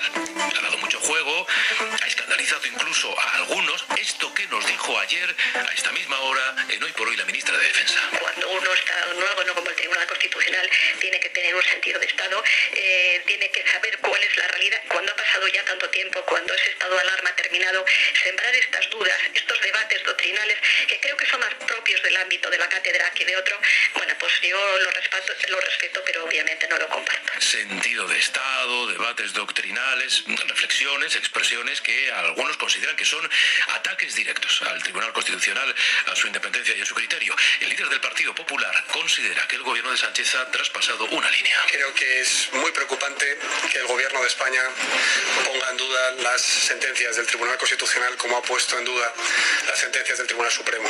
Esto no se había visto nunca. Yo respeto la sentencia del Tribunal Constitucional sobre el estado de alarma. El gobierno usó la pandemia para ampliar su poder. Y esto es de una gravedad tremenda que por lo menos debería mostrar cierto respeto al gobierno para deshacer lo que se ha hecho y respetar lo que dicen los jueces. Es interesante acudir hoy al diario El País porque detalla algunos de los argumentos literales de la sentencia, Pablo. Hay dos ejes fundamentales que guían ese texto. ¿Por qué no hubo limitación de derechos sino una suspensión y qué implicaciones tiene interpretarlo de otra forma? Defiende la sentencia que la restricción de derechos fue de altísima intensidad y añade, a menos que se quiera despojar de significado sustantivo alguno al término suspensión, parece difícil negar que una norma que prohíbe circular a todas las personas por cualquier sitio y en cualquier momento supone un vaciamiento de hecho o una suspensión de ese derecho, algo proscrito en la figura del estado de alarma. Y luego conecta esa interpretación con la acción de gobierno y dice, negar este análisis implicaría dejar exclusivamente en manos de la autoridad competente, es decir, en este caso el gobierno, la noción misma de suspensión de derechos. Abriría por tanto la posibilidad de limitar otros derechos fundamentales de forma unilateral, sin posibilidad de debate y autorización del Congreso. Una opción diferente, insisten, sería desfigurar la apuntalada distinción constitucional entre los estados de alarma y de excepción. El Constitucional viene a decir, si no llevamos suspensión a lo que es suspensión, el gobierno podría suspender alegando que no suspende. Más o menos esta especie de trabalenguas, de argumentos eh, jurídicos. En Galicia comienza el Congreso del Partido Popular que va a reelegir quinta vez a Alberto Núñez Feijó. El presidente de la Junta decidió en su momento que tiene la fuerza suficiente para, para ir por libre. En Génova querían que los congresos eh, autonómicos y provinciales quedaran para finales de año. Pero, bueno, pues Feijó es mucho Feijó. Hay quien diría, incluso es mucho Feijó, más Feijó de lo que Casado querría que fuera. Galicia, Seime López, Bodía. Bodía, Feijó es tanto que no recordamos semejante desembarco de dirigentes populares en Galicia para asistir a un simple congreso de reelección. Pero está claro que tal y como bajan las aguas políticas, nadie quiere perderse la foto con el líder del PP mejor valorado, con permiso de Ayuso. La presidenta madrileña será la gran estrella invitada de este congreso, aunque el desfile de dirigentes conservadores lo encabeza el propio Casado y tras él el secretario Teo García y todos los varones autonómicos, los que tienen cargo, los que simplemente son jefes de la oposición o presidentes de partido. Tampoco faltará el alcalde de Madrid, Martínez Almeida, imagen de unidad y fuerza. Veremos hasta qué punto los mensajes centrales de Casado tapan los de Feijó, que repite siempre por activa y por pasiva que se debe a Galicia y al partido que preside. Ambos, la Junta por mayoría absoluta y el partido por aclamación, desde que sucedió a Manuel Fraga, presente siempre su figura en los congresos del PP gallego, aunque en esta ocasión tampoco faltará Mariano Rajoy. Galicia pues será este fin de semana más popular que nunca. Bueno, y muy concurrida, y con mucha gente, un ambientazo este fin de semana en Galicia. Y este fin de semana también va a ser el turno de Ciudadanos, ese partido ya saben que anda boqueando desde hace algunos meses el desastre catalán, la debacle madrileña, la fuga de cargos, algunas dimisiones, en algunos territorios, el desmembramiento, en fin, la duda es si a ese partido, lo van a intentar este fin de semana, le queda todavía algún giro que dar que le permita revertir esa tendencia imparable de los últimos meses. Así hemos llegado a las 8 y 20 minutos de la mañana, las 7 y 20 en Canarias.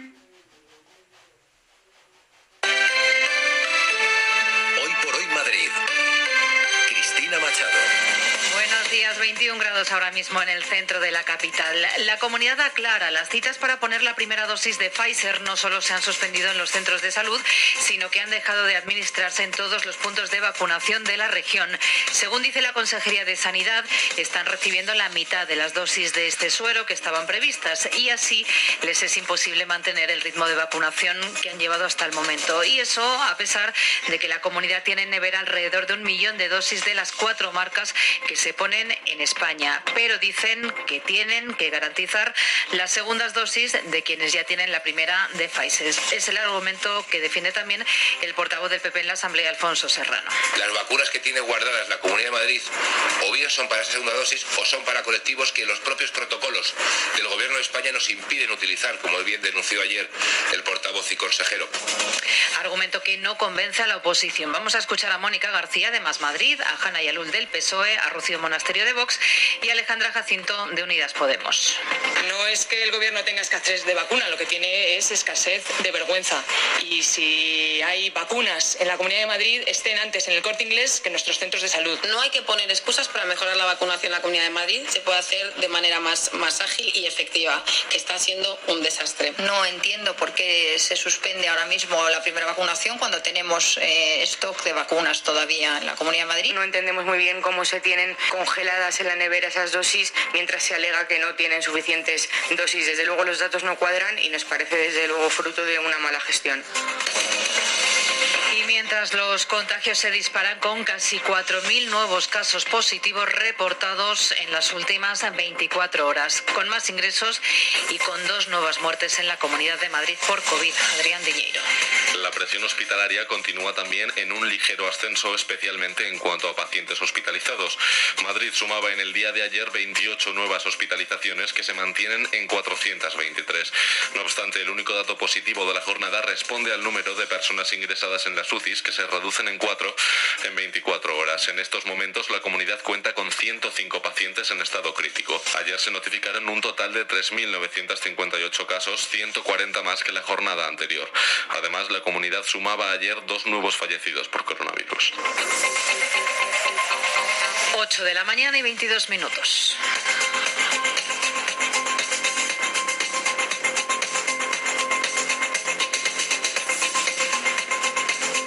Con la información de los deportes. Siguen las negociaciones para conseguir la salida de Saúl a cambio del regreso de Grisman al Atlético de Madrid. Juan Antonio San Pedro, buenos días. Buenos días, Cristina. Es una operación compleja por ser un trueque en el que los dos jugadores tienen diferente valoración. Por ello, el Barça pide a Saúl más 20 millones o la inclusión de algún otro jugador y aparte Grisman cobra unos bonos que en el, en el Barça que ninguno de los dos clubes quiere asumir. Del resto del Real Madrid siguen con su pretemporada también pendiente de salidas. Muy cerca está la cesión de Brahim de nuevo al Milán por dos temporadas y la posible salida, salida de Taque Cubo cedido a la Real Sociedad. Con solo una cara nueva de la que ayer hablaba Ancelotti, el austríaco David Alaba. Álava es un jugador completo que tiene mucha calidad, eh, muy inteligente eh, la táctica defensiva. Lo he puesto en los últimos partidos como central, lo he hecho muy bien. Ha jugado con mucha experiencia, con mucha inteligencia como lateral izquierdo. Y tenemos hoy un amistoso, el Getafe se estrena en pretemporada contra el Ibiza. EAE Business School patrocina Hora Punta. EAE. We make it happen. Conectamos de nuevo con la DGT. ¿Cómo sigue el tráfico en las carreteras de la región? Rosa María Salcedo, buenos días. Muy buenos días. Pues a esta hora estamos pendientes de un accidente de entrada por la A5 en Móstoles y Alcorcón. Al margen de este accidente encontrarán densidad circulatoria de entrada en la A4 en Butarque, A42 en Getafe y de salida también tráfico lento en la A3 en Rivas. Especial atención también en la M50 en Getafe hacia la A3. En este tramo las obras de mejora están provocando circulación irregular. Vamos ahora al centro de pantallas del ayuntamiento. ¿Cómo se circula por las calles de la capital? Inmaculada Landeras, buenos días. Hola, buenos días. Pues últimamente la tónica de los viernes es de un nivel circulatorio muy por debajo de lo normal. Por lo tanto, hoy casi no tenemos hora punta. Hay una mayor intensidad en el área de la Avenida América, en esa zona de, de obras de Lope de Hoyos y en la confluencia de O'Donnell con Doctor Esquerdo, pero realmente hay que buscar. Lo que sí han de tener en cuenta a partir de ahora es el entorno de la glorieta de Carlos V, porque hoy en la festividad del Carmen es la patrona de la Armada Española y se va a celebrar un desfile por la calzada lateral del Paseo del Prado, sentido Cibeles, quedará cortado y lógicamente lo notará esa zona. Y recuerden que esta mañana ha reabierto la estación de metro de Gran Vía. Ya han pasado por allí los primeros pasajeros. Sí, ha fastidiado bastante el tiempo que ha estado cerrado, pero vamos, por eso digo, hoy que la abren tenía ilusión de verla. Digo, ya por fin está con nosotros. La verdad es que lo que veo es muy bonito, eh, además muy amplio, muy moderno, creo que han hecho un buen trabajo. Sol, hay mucha gente después de la fiesta y eso, y si tienes que ir sola, daba un poquillo más de respeto y con la cosa de que ya puedes ir aquí dentro es mucho más cómodo, sobre todo para las chicas. Después de tres años cerrada por obras de mejora, vuelve a funcionar desde las seis de esta mañana. Su base de conocimientos no ha sido actualizada. Nuestro conocimiento no se actualiza automáticamente. Los programas de EAE Business School, diseñados por profesionales de grandes empresas, se actualizan constantemente para ofrecerte un contenido adaptado a las tendencias del mercado laboral actual. Infórmate en eae.es y recorramos el camino juntos. De ahora en adelante, EAE Business School. Este verano vuelve a disfrutar del mar. Elige un crucero MSC y navega por el Mediterráneo embarcando en Barcelona o Valencia. Todo incluido a bordo y nuestras condiciones flexibles. Llama a MSC Cruceros al 91 203 5800 y reserva ya desde 369 euros. Consulta condiciones. En Carrefour y Carrefour.es nuestros productos frescos tienen la máxima calidad y frescura. Y ahora también precios imbatibles para ayudarte. Por ejemplo, ahora, cinta de lomo de cerdo en trozos por solo 3,89 euros el kilo. Carrefour, todos merecemos lo mejor. Usar de nombre. Company de almacenaje y compraventa de artículos of learning polilaminados con base de celulosa. Para que tu librería parezca más internacional, es algo que te deberías ahorrar. Pagar de más en tu tarifa, también. Más Móvil Negocios tiene la tarifa de fibra y móvil que tu empresa necesita. Llama encabezar las listas a diputados, sobre todo digo diputados nacionales, que es la provincia de Buenos Aires. Mujeres, hablaba de sorpresas. Diego recién les adelanto un nombre, no voy a desarrollarlo acá. La Cunza me mira con atención, a ver, capaz que él ya lo sabe. Isela Constantini es otra empresaria. Isela de Aerolíneas, ¿te acuerdas? de Macri. Exactamente, que duró poco en la gestión de Macri en la Aerolíneas, ya se fue por algunos motivos, ustedes se acordarán, no terminó del todo bien. Y ahora se suma, o se sumaría, vamos a decirlo así, a Juntos por el Cambio, pero no con el macrismo, es precisamente. Quizás esa salida. radicalismo, capaz? Facundo Manes en persona es el hombre que está intentando convencer a Isela para que sea su compañera de Fórmula y Libre, la interna con Diego Santilli. Una interna que te digo que, esa grieta de la que hablamos tanto hoy está en Juntos por el Cambio. Digo solo eso, Lu, y en un rato te cuento más detalles. Amores y desamores en Juntos por el Cambio. Y decíamos recién, estamos sentadas con Hernán Lacunza. Bienvenido, buenas noches. Gracias, ¿cómo está Luciana? Hay un millón de temas económicos y cuando empieza la campaña electoral a todos nos agarra como un vértigo, sobre todo en un momento como este, porque la economía empieza como a desdibujarse, como a volverse una ficción, donde en general nos hacen creer que estamos mejor de lo que estamos. Uno de los números que nos traen como de frente a la realidad es la inflación, que apareció hoy y que obviamente es muy alta, no sé si todo lo, lo alta que podría ser en este contexto, pero que nos muestra que el año en términos inflacionarios es una catástrofe prácticamente. El año, la inflación anual este año, Luciana, va a rondar el 50%, que sí, eh, es una catástrofe. Eh, el año pasado fue 36%, o sea, hubo una aceleración. Eh, tengamos en cuenta, Luciana, que, la inflación es la consecuencia, no es la causa. Viste que discutimos muchas veces, el debate público muchas veces está centrado más en las consecuencias que en las causas, en la inflación, en la pobreza, en el dólar, y en realidad es porque hacemos las cosas más o menos mal para que, para que, para que terminen en eso. Eh, en el caso particular de los precios, eh, la inflación del invierno de 2021 es consecuencia de lo que se hizo en 2020, porque hay un rezago, ¿eh? entonces es como un embarazo. Vos emitís pesos de más en el otoño de 2020 y en el, verano, invierno de, 2021 vas a tener inflación. Entonces ese diagnóstico un poco primitivo que tenía el gobierno el año pasado, que viste que emitimos y no pasa nada, bueno, se ven las consecuencias eh, un año después, nueve meses después. No, porque lo escucho y digo, había posibilidad de no emitir, porque digo, también con, el país cerrado como estuvo en 2020, con toda la actividad frenada, o sea, si no emitías, si no dabas ayuda social, mm, digo, también digo, hoy tenemos más del 40% de pobres, no quiero pensar lo que hubiera sido si tampoco había emisión, digo, porque si no es como que quedamos en una encerrona, ¿o no? No, por supuesto la, economía es un juego de equilibrios múltiples, es como un, ajedrez, ¿no? O sea, un, sistema eh, que vos movés una pieza y repercute en las demás. Lo que sí había, me parece, Maru, es una forma de encarar distinto desde el origen de la pandemia a, las consecuencias eh, sanitarias y económicas de la pandemia. ¿Qué quiero decir? Desde el vamos, el gobierno encaró la pandemia con un falso dilema en este de salud o economía. Mm. Digo falso dilema porque es, medio miope, es de corto plazo, es de semanas, de meses, pero, pero un año después tenemos lo que sabemos, los malos indicadores en materia de salud, con la cantidad de, fallecidos y de víctimas que tenemos, y los malos indicadores económicos. Esos falsos dilemas, Maru, te llevan a falsas soluciones y en general de esquina, o sea, extremas. Como es un falso dilema, y bueno, es entre la vida o la economía, claro, elijo la vida, pero, como, pero entonces son soluciones de hacha, te diría, ¿no? De, bisturí. ¿sí? Porque entonces cuando vos cerrás la cuarentena, haces una cuarentena de seis meses partiendo de un mal diagnóstico y después te vas enamorando de tus resultados parciales, porque los beneficios de la cuarentena son inmediatos y los costos son inmediatos, porque la inflación aparece seis meses después, bueno, vas quedando como rehén de tu propio, de tu propio falso dilema y de tu solución de esquina. Y bueno, está bien, la pobreza se ve un año después y las víctimas y los contagios se ven a la semana. Entonces, bueno, vas este, eh, cuando vas tomando decisiones para el próximo lunes y no para los próximos seis meses, bueno. Bueno, ves la historia de la Argentina, digo, ¿no? Porque siempre estamos. eh, pero ha- hablabas recién de, los resultados eh, de pobreza o de economía y de pandemia, y teníamos para compartir con vos dos declaraciones que se hicieron hoy, justamente porque ayer, lamentablemente, Argentina alcanzó un récord triste, que es el de los 100.000 muertos por COVID.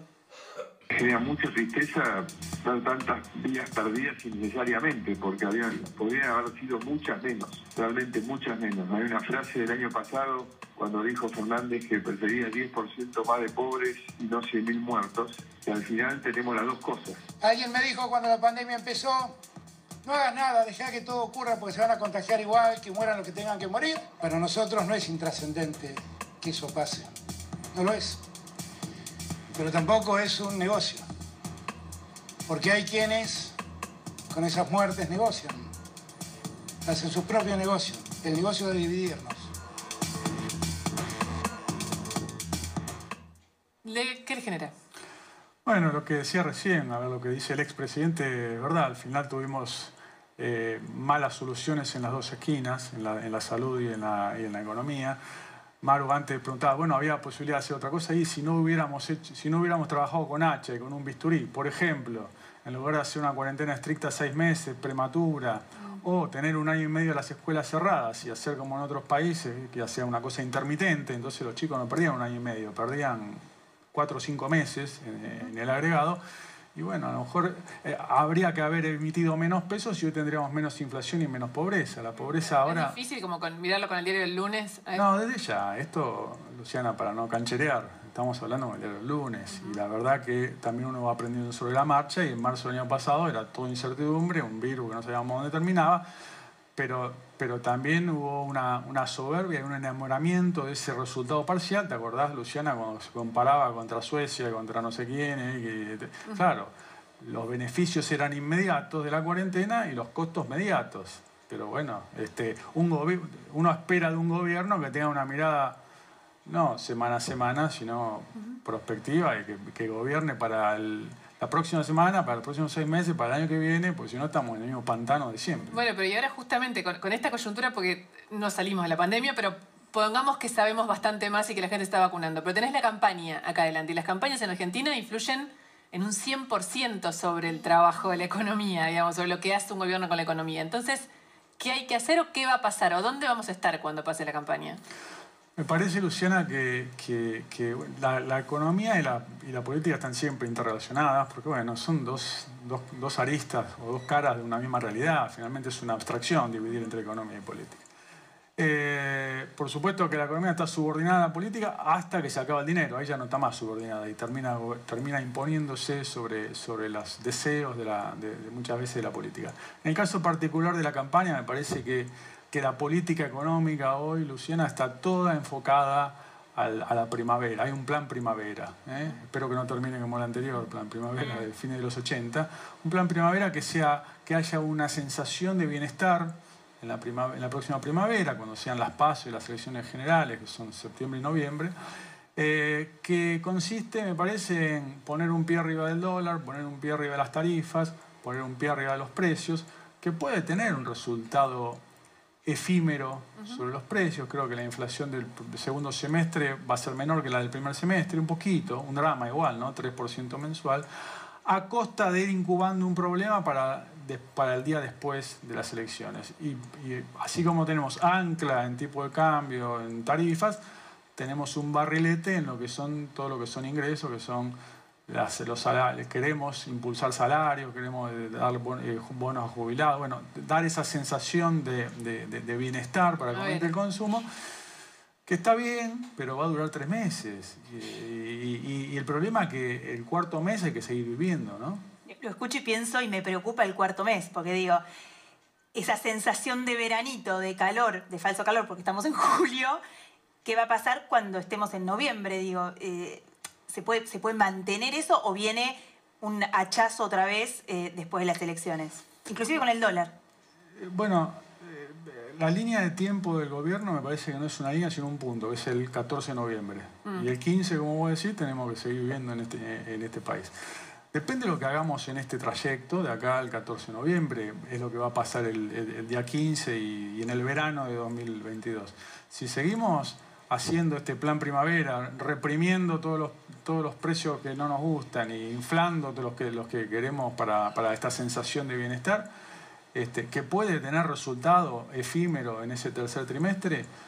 Y bueno, O sea, perdón, usted dice que efectivamente eso que se está plantando eh, se va a cosechar, o sea que en septiembre va a haber una sensación de plata en el bolsillo para la gente y que después viene la realidad. Probablemente, probablemente. Pero uno tiene que, como vos decías antes, Luciana, tiene que gobernar para. Digo, está bien la campaña, todos queremos ganar las elecciones, pero no a costa del futuro, ¿no? Porque si no ya es el colmo del populismo, ¿viste? Es hipotecar el futuro en el altar del presente. Bueno, ya digo, de- de- después este, hay que seguir viviendo, tenemos que seguir viviendo en Argentina a partir del 15 de noviembre eh, en adelante. Eh, todo lo que, lo que no hagamos por las buenas en materia de política económica, lo va a hacer el dólar por las malas. Eso es, ocurre siempre. A ver, ¿qué quiere decir eso? Digo, estamos en 15 de noviembre. Mm. Pensemos mal. Pensemos que eh, el, el- el- el oficialismo va eh, en la línea de, con el objetivo de ganar las elecciones y para eso hacer lo que sea necesario en términos de emisión, de tarifa. Bueno, lo de tarifa ya lo ha dicho el gobierno que no va a haber aumentos. ¿Qué pasa el 15 de noviembre? Bueno, eh, primero, se- digamos, la respuesta a qué pasa, no lo sé. ¿eh? La respuesta larga es no sé. Ahora, podemos eh, conjeturar sobre, sobre esas dinámicas. Había un profesor en la facultad, que, que muy, muy conocido por todos, decía, mira, lo, lo que vos elegís como ancla, en este caso el dólar, y las tarifas es lo que estás dispuesto a trazar. ¿eh? Bien. O sea, todo sube 50% anual y el dólar va a subir, que subirá 30 y las tarifas... Dólar oficial estamos hablando Sí. siempre porque digo el blue tocó. Sí, eh, ahora hablamos del blue si querés. Y las tarifas 10, ¿no? que es lo que está subiendo todo. Sí. Está bien, y esto uno va a acu- a, a acumular un, reter- un atraso de 20% y el otro de 40%.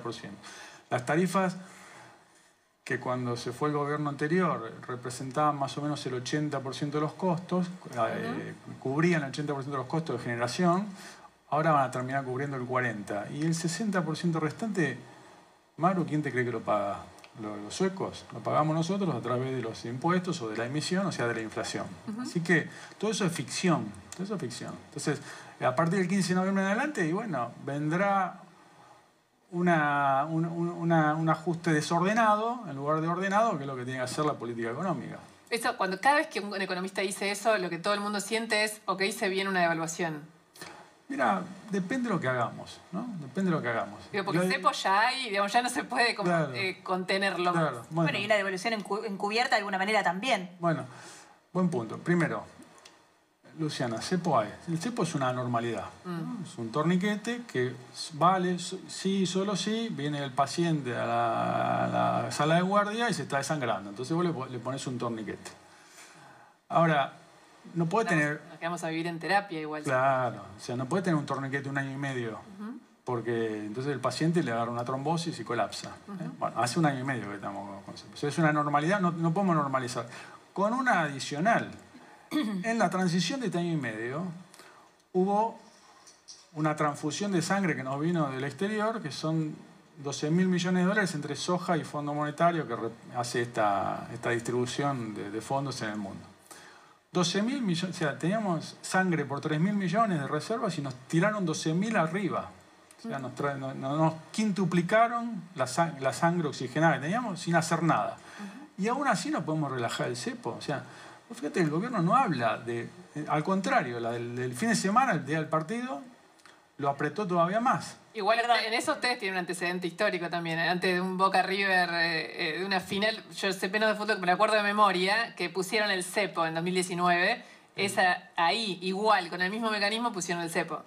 El cepo se puso el 2 de septiembre del 2019. Sí, me lo anoté porque era un partido de Boca River Sí, muy importante. Boca, sí, Sí, que pero jugaban no era Boca River que salieron 0 a 0, me acuerdo. Sí, exacto. Me acuerdo porque yo estaba en el Banco Central trabajando. sí. Era una previa de Boca River salió. Sí, está bien, pero había que ponerlo ese día porque había una, una fuga de divisas, eh, una fuga de depósitos y de divisas, de- de paso de peso a dólares, que no se podía esperar. O sea, era el timing, no lo elegimos nosotros, sino que hubo hacerlo ese fin de semana. Perdón. Post, post elecciones, sí. Lo interrumpo un segundo porque usted dijo, ni con eso pueden levantar el cepo. O sea, usted lo que dice es que en este momento la Argentina estaría en condiciones de levantar el cepo y no pasaría nada. No, lo que yo digo es que la Argentina debería estar en debería plantearse la política económica, ir relajando el cepo, no tomarlo como una norma. Y que hay un montón de factores externos favorables y a pesar de eso no lo podemos levantar. No, si lo levantamos mañana hacemos un desastre. Pero lo que nos tenemos que preguntar es por qué no podemos levantar el cepo. O sea, ¿cuál es el, el- el virus, la bacteria que nos está provocando la hemorragia desde hace un año y medio? ¿Y cuál es? Bueno, hay- una, una falta de confianza. O sea, ¿por qué no? Un, un factor adicional es que afuera la tasa no vale nada. O sea, que la tasa está en mínimos históricos. O sea, que hay más, más incentivo a venir a países como Argentina. No viene nadie. ¿Por qué no viene nadie? Bueno, no nos creen nada. No nos creen nada del futuro. ¿no? El CEPO siempre tiene que ver con el flujo futuro, no con los pasados.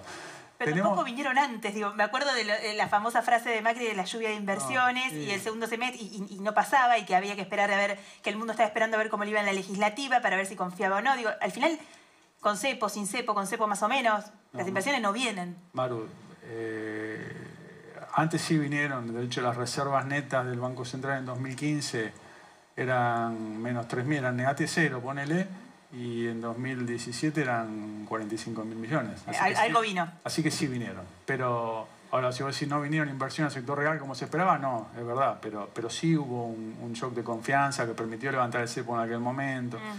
Después se cometieron errores, pero no, no sé si, si podemos hablar del pasado. no, no, no, lo decía, no, pero no es medio- decía, sí. lo decía en general, digo, como si fuera una cuestión mal de la Argentina, No. más independiente de mente del gobierno que esté. Pero está bueno. Sí, es un mal de la Argentina, independientemente del gobierno que esté. Tu tesis es correcta. La- a- el, el que genera, eh, el que genera atractivo para una inversión, para que lleguen capitales, para que llegue inversión real, para que llegue, para, para tener crédito, el crédito lo tiene la Argentina, no lo tiene un gobierno particular. Y lo pierde la Argentina.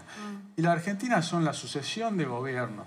Esto es como, la Argentina es como un canal, digamos. Eh, eh, verdad consecuencia no es TN, pero TN más Leuco más, eh, Mar- como ya Franco... Las dos voces, Franco Mercurial. y Mar- tal.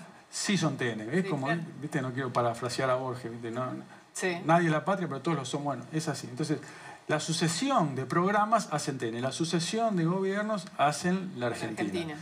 Entonces, si el gobierno que va a venir no inspira confianza, y se, lo- se le va a cortar el crédito al anterior.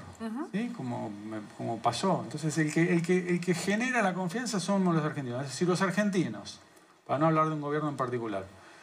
Reseteamos, Maru, la economía cada cuatro años. Sí, sí, y, imposible, y- y pasamos del polo norte al polo sur. Con todo, ¿no? Porque se hacen reformas, eh, o sea, queremos economía abierta, después viene vivir con Sí. lo nuestro, queremos eh, menos Estado, después queremos más Estado, queremos este, la emisión genera inflación, después inventamos que no, bueno. Y ahí, esa, esa economía no merece crédito. Esa Argentina no merece crédito. Hablamos largo con respuestas de desarrollo, ahora vamos a las respuestas que son sí o no. Acá lo que viene no vale desplegarse, sino responder tal cual está este ping-pong que tenemos ahora. A ver la pantalla, pero no tengo, el- no tengo el machete cerca, así que mientras lo Acá, van poniendo acá- en pantalla- acá yo lo encontré, eh, ahí estamos, arrancadas. ¿Ajuste fiscal después de las elecciones, sí o no? No si va a pasar, si hay que hacerlo, digamos, si habría que hacerlo. Bueno, sí, porque eh, el problema no es el ajuste, es el desajuste. Mm. ¿Está bien? Si hay eso una- hay, si hay que ajustar. si hay un ajuste que hubo una- un desajuste antes. Sí. Argentina no, digo, la, la- la velocidad, el- la velocidad crucero del déficit fiscal post pandemia y post elecciones va a estar en el orden del 4% del producto. Sin crédito, por lo que decía Maru, antes, ¿qué vamos a hacer? Vamos a, a emitir 4% todos los años, la inflación no va a bajar nunca. Así que seguramente va a haber que, que, que- que converge- por lo menos tener un plan de convergencia al equilibrio. Vamos a la siguiente.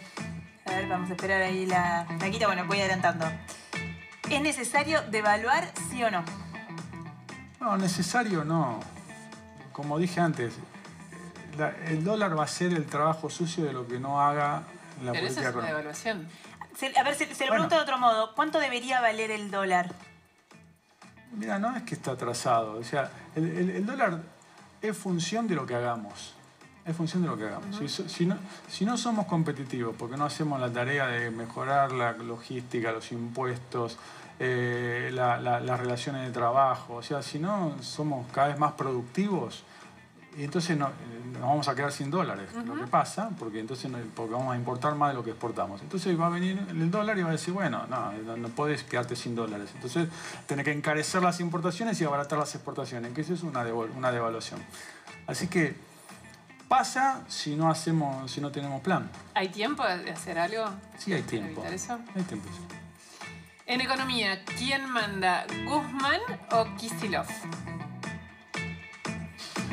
Los días pares Guzmán y los impares que qué, qué difícil. A ver, a- a ver, qué difícil, porque ahora ni siquiera cambiamos de gobierno, ¿no? Es el mismo gobierno, un día hay un mensaje y otro día hay otro mensaje. Pero es así.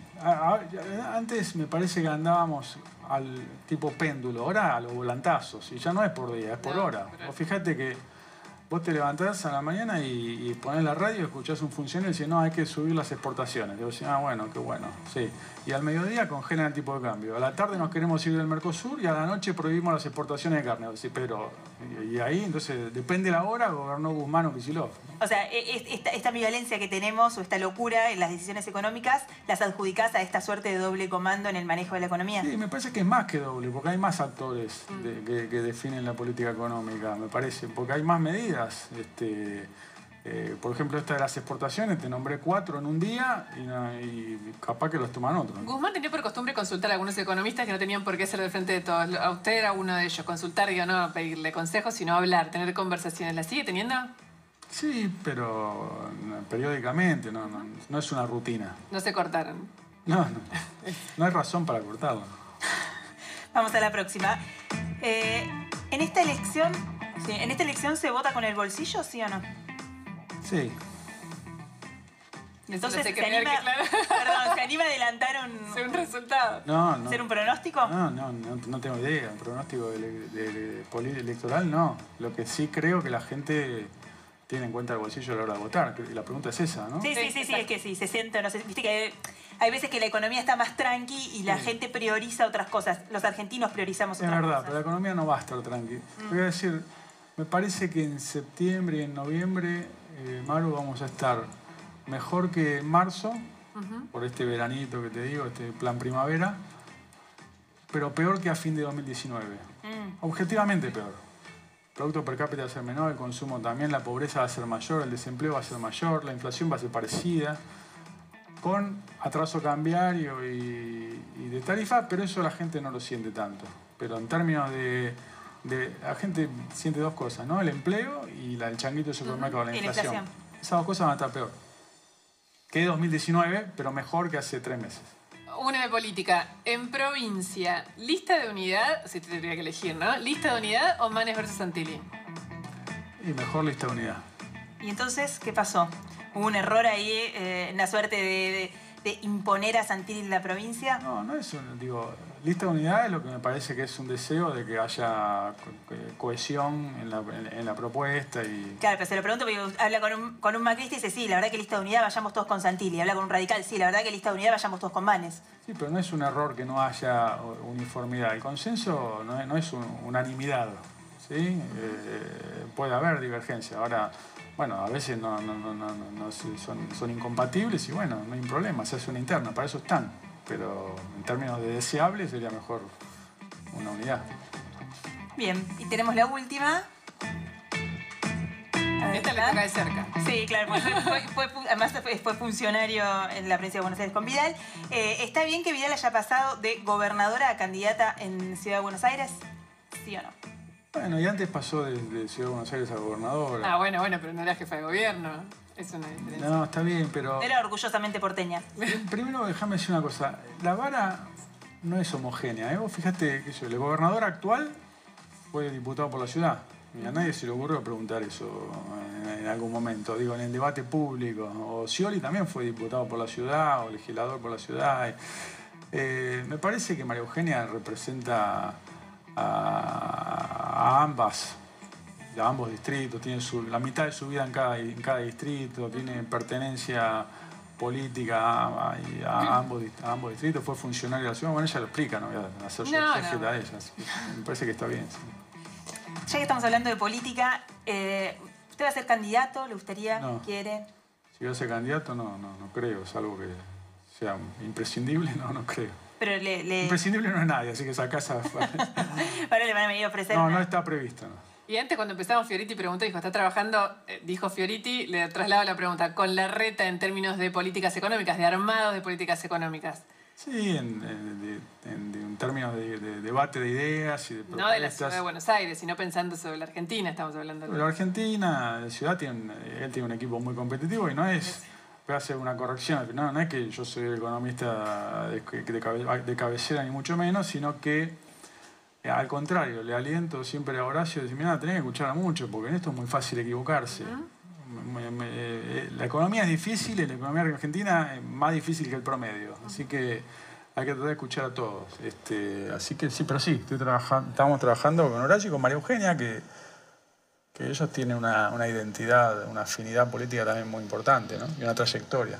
Habló casi durante toda la entrevista de la necesidad de tener un plan a largo plazo, de que la Argentina necesita de una receta que no sea para pasado mañana, sino que sea como si, bueno, vamos a ir por acá y no lo vamos a hacer dos minutos, lo vamos a hacer un rato largo.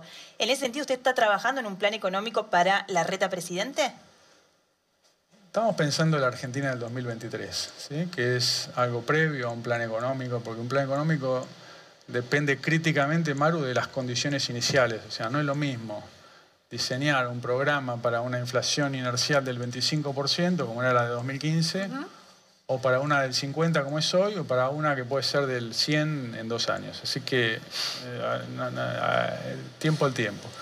Eh, la necesidad de un plan, eh, de un programa, es anterior al 2023, pero no es, por dos razones, o por varias razones. Una, viste, hay que arreglar con, con el Fondo Monetario, cómo seguimos hay que llevar un plan, pero no por el fondo, por los argentinos. ¿no? ¿Qué es un plan con el fondo? Y mirá, ¿cuánto va a ser, cuánto pensamos que va a ser el agujero fiscal? ¿Cómo lo vamos a financiar? Y eso va a dar una trayectoria al tipo de cambio, va a bajar la incertidumbre. Pero antes de por el fondo, por los argentinos, por todos, por todos los argentinos, te lo voy a poner en términos prácticos. Vos tenés una empresa de, no sé, de camiones, comprás otro camión y no sabés porque no, no, se puede importar neumáticos, te quedás sin insumos.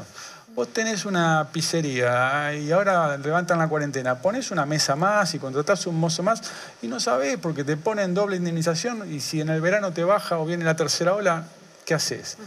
Y, vos tenés un frigorífico, buscás en mercados externos y haces toda la inversión de ir a una feria a China y no sabés porque te cortan las exportaciones de carne.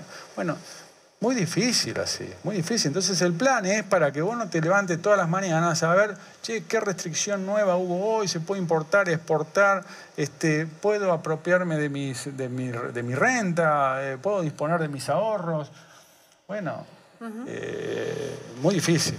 Bueno, justamente, no, pero hay un tema central que es el mediano largo plazo y después el consenso. Todo el mundo está de acuerdo en que sin una unidad, sin que se pongan de acuerdo las fuerzas políticas, es muy difícil que este país pueda salir adelante. Así que vamos a jugar la verdad consecuencia. muy bien. Y la pregunta por la verdad tiene que ver un poquito con esto.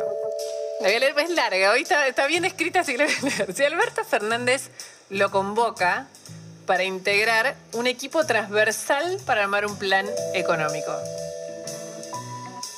para Argentina. Pero Macri y Larreta le dicen que para ellos mejor que no vaya. ¿Usted qué hace? ¿Va a esta mesa honestamente transversal, una mesa, un, juego limpio, como economista invitado a pensar un plan económico? ¿O le hace caso a Macri y a Larreta? Esa es la pregunta. O la consecuencia, eh, creo que teníamos un elemento externo. Nunca llegó la pelota, está viniendo en camino. Sabemos que acá, ahí está. Sabemos que es de Racing. Además juega la pelota, yo estoy loca. Sí. Le gusta jugar la pelota, claro. No bueno, ahora vamos a ver. Esa es la consecuencia cuando aparezca el elemento que necesitamos. Jason Mail la va a traer en algún Tiene que... Es hacer jueguito. Exactamente. Es hacer jueguito. qué previsible que estuvimos. Ahí está, gracias Jason. Gracias, Jess. Además, con los Eh, Gresa como las paquitas de, de Además con los colores, tuvimos la, colores del campeón. Estuvimos con bueno, la delicadeza de a campeón, Racing. parado. Yo no tengo ni idea si es campeón o no es el campeón. campeón lo dice por, por Argentina en la Copa América. Por los dos, por Por los Argentina y por Raz. Bueno, jueguito o eh, el Equipo transversal. Eh, no, eh, la verdad que haría jueguito, pero por ahí hago un papelón, así que. eh, eh, no, no iría. La, la pregunta, la, la premisa la pregunta completa, no, no iría, eh, Luciana, pero porque para formar parte de un equipo económico, de un plan, digo, hay que tener una afinidad política, de valores, de, de, de- proyecto, de futuro. Eh, si no, no se puede trabajar. No, no, no, no. Entonces, y la verdad que, que, que- tengo, digamos, uno no es que cayó en un partido político arbitrariamente, sino que comparte esos valores y esas afinidades antes. Entonces, eh, distinto sería, si te cambio un poco la pregunta, decir, "Ah, vamos a hacer un plan para Argentina con la, con, con- con la concurrencia de todas las fuerzas políticas. Vamos Es, a es esa, es esa, por eso dijimos transversal. O sea, no sería no. usted el único opositor, serían otros economistas opositores. Ah, no, pero la pregunta decía, pero la Reta y Macri te dicen que... Ah, sí, le piden que no fuera, o sea, no, claro. está- no- no- no hay una concurrencia. Digo, y, a- y hacer una cosa de Ah, técnicos así, de, de tecnócratas, no serviría para nada. Tiene que tener la vocación política, la concurrencia de todas las fuerzas políticas. Y eso es, otro, es otra pregunta. Ahí sí iría. No, está bien. ¿ok? Clarísimo. Muchas gracias. Gracias, A Hernán ustedes. Un placer. Gracias. Muchas gracias. Ni, Ki- ni Kisilov estaba muy fresco el desastre, porque algunos, que, que el desastre de la gestión de Kisilov en la provincia de Buenos Aires no tape su desastre como ministro de Economía de Cristina en los últimos dos años, que no le dio un indicador como la gente, fue un desastre de punta a punta. Entonces estaba muy fresco ese desastre como para ponerlo a Kisilov, y Kisilov estaba muy crudo políticamente como para ser candidato a presidente en el 2019. Por supuesto su hijo, que era su verdadero proyecto eh, personal, todavía le faltaba mucho vuelo político, no podía ser candidato a presidente en 2019, pero ella entendió que si había cuatro años de transición sí lo podían Vos hacer. apuntás, y Martín. eso es lo que están tratando Yo te de vengo, hacer. te vengo siguiendo muy de cerca desde que anunciaste tu candidatura, vengo escuchando las cosas que decís, vengo escuchando la, cuando, cuando lanzaste tu candidatura, tanto en el programa de La Nata como después también con Martín Lustó y demás. Venís apuntando mucho, venís hablando mucho de Máximo y de Axel Kisilov, que son dos personas que la oposición, sacando algunas excepciones, trata de no hablar, trata de no meterse con Kisilov, de no meterse con Máximo Kirchner, de no meterse con Sergio Massa. Vos, si sos diputado, si, si finalmente llegás al Congreso, vas a tener que estar todos los días con Massa y con Máximo Kirchner. Por supuesto, eh, tampoco es una cuestión personal. Probablemente Máximo Kirchner en la intimidad con los amigos es un tipo de primera que no tiene ningún problema. Lo mismo pasa con Axel Kicillof. El problema es el rol que están cumpliendo. El problema es que tienen, encarnan y representan un proyecto político en la Argentina que es un proyecto político de continuidad de este modelo.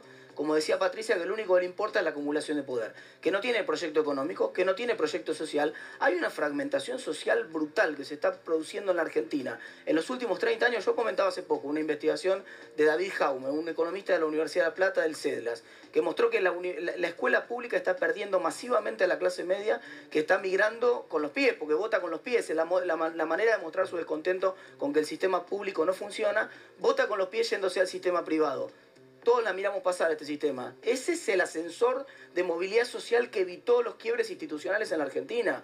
Vos cuando veías, cuando vos te iba mal, vos decías, no, no rompan nada porque mi hijo está en el ascensor de movilidad ese, está dentro del ascensor. Yo voy a seguir siendo tal vez pobre, voy a estar en condiciones de pobreza, pero mi hijo puede salir, está, está estudiando. Ese ascensor se está rompiendo. No hay un proyecto que tenga que ver con reconstruir ese ascensor en la Argentina en los próximos años. El único proyecto que hay es romper los vínculos que hay entre el mérito y los resultados. Entonces, que no importe si vos te esforzaste, si vos estudiaste, si vos invertiste, el objetivo central del gobierno es romper. Quieren romper con cualquier idea de esfuerzo, con cualquier idea ¿Cómo se de mérito, con cualquier idea de eso? resultados. ¿Cómo se reconstruye eso? Bueno, se reconstruye mostrándole a la gente que hay una esperanza de hacer algo distinto. A mí me empezó a pasar en los últimos días, y eso fue una de las cosas que me decidió encarar este, este proceso, que muchos amigos me decían, che, mis hijos se quieren ir.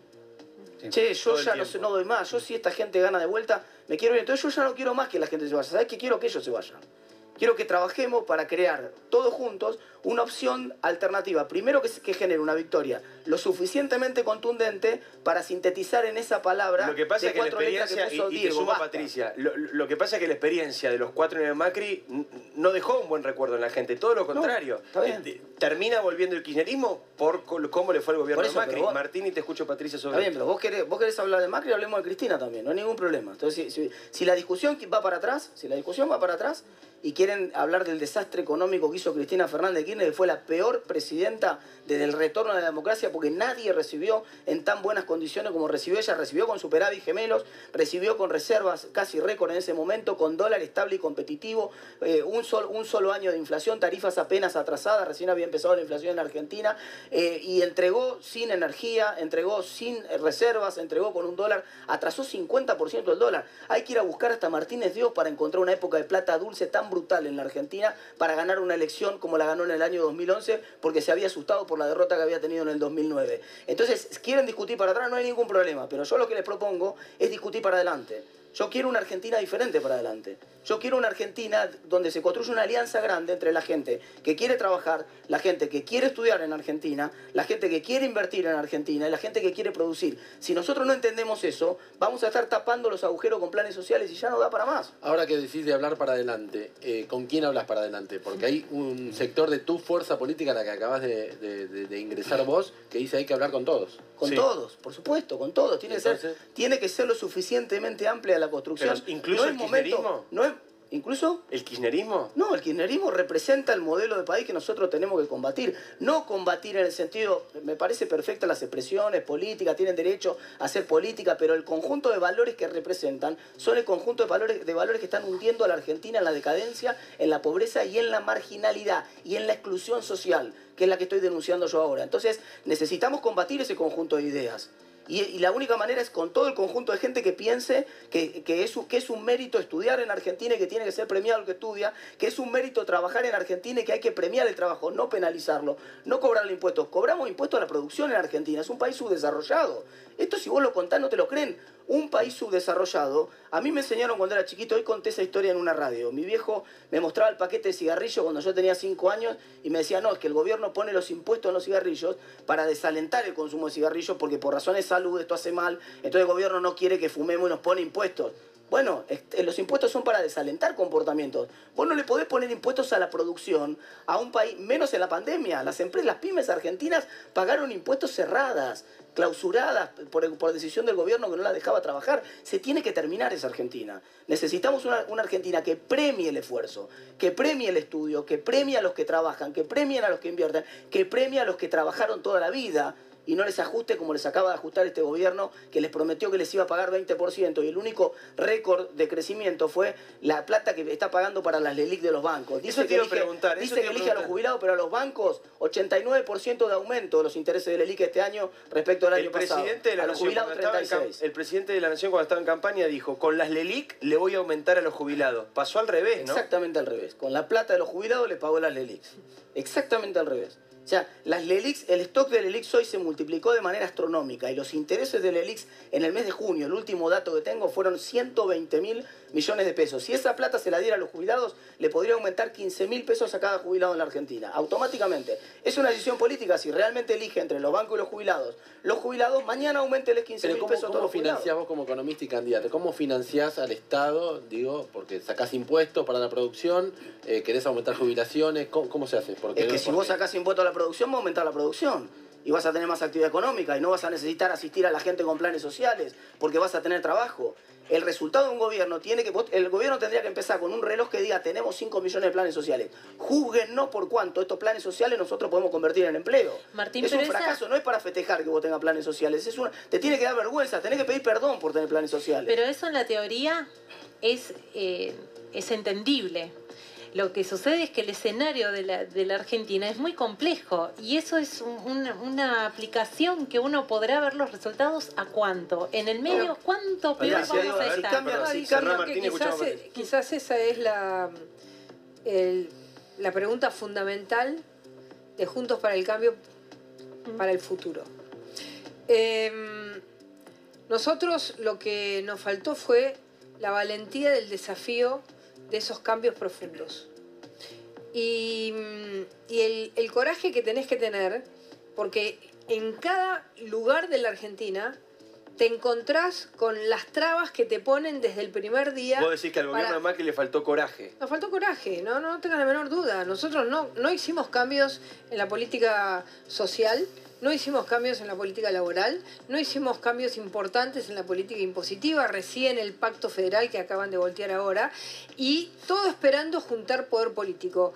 En la próxima nosotros tenemos que entrar con el coraje necesario de decirle a la población argentina, señores, si nosotros no cambiamos de entrada, digamos, liberamos la producción, permitimos que la, que la producción esté liberada de impuestos, permitimos que eh, eh, fluya la posibilidad de generar emprendimientos, empresas, inversiones, estudio, creatividad. Si, si nosotros no hacemos esto y para esto nos vamos a encontrar con muchos intereses que nos van a trabar y no nos animamos a generar ese cambio. Y vos preguntabas, ¿con quién hablar? Con los que quieren generar una Argentina que va para adelante. Hablar para pactar la Argentina de la decadencia no te sirve.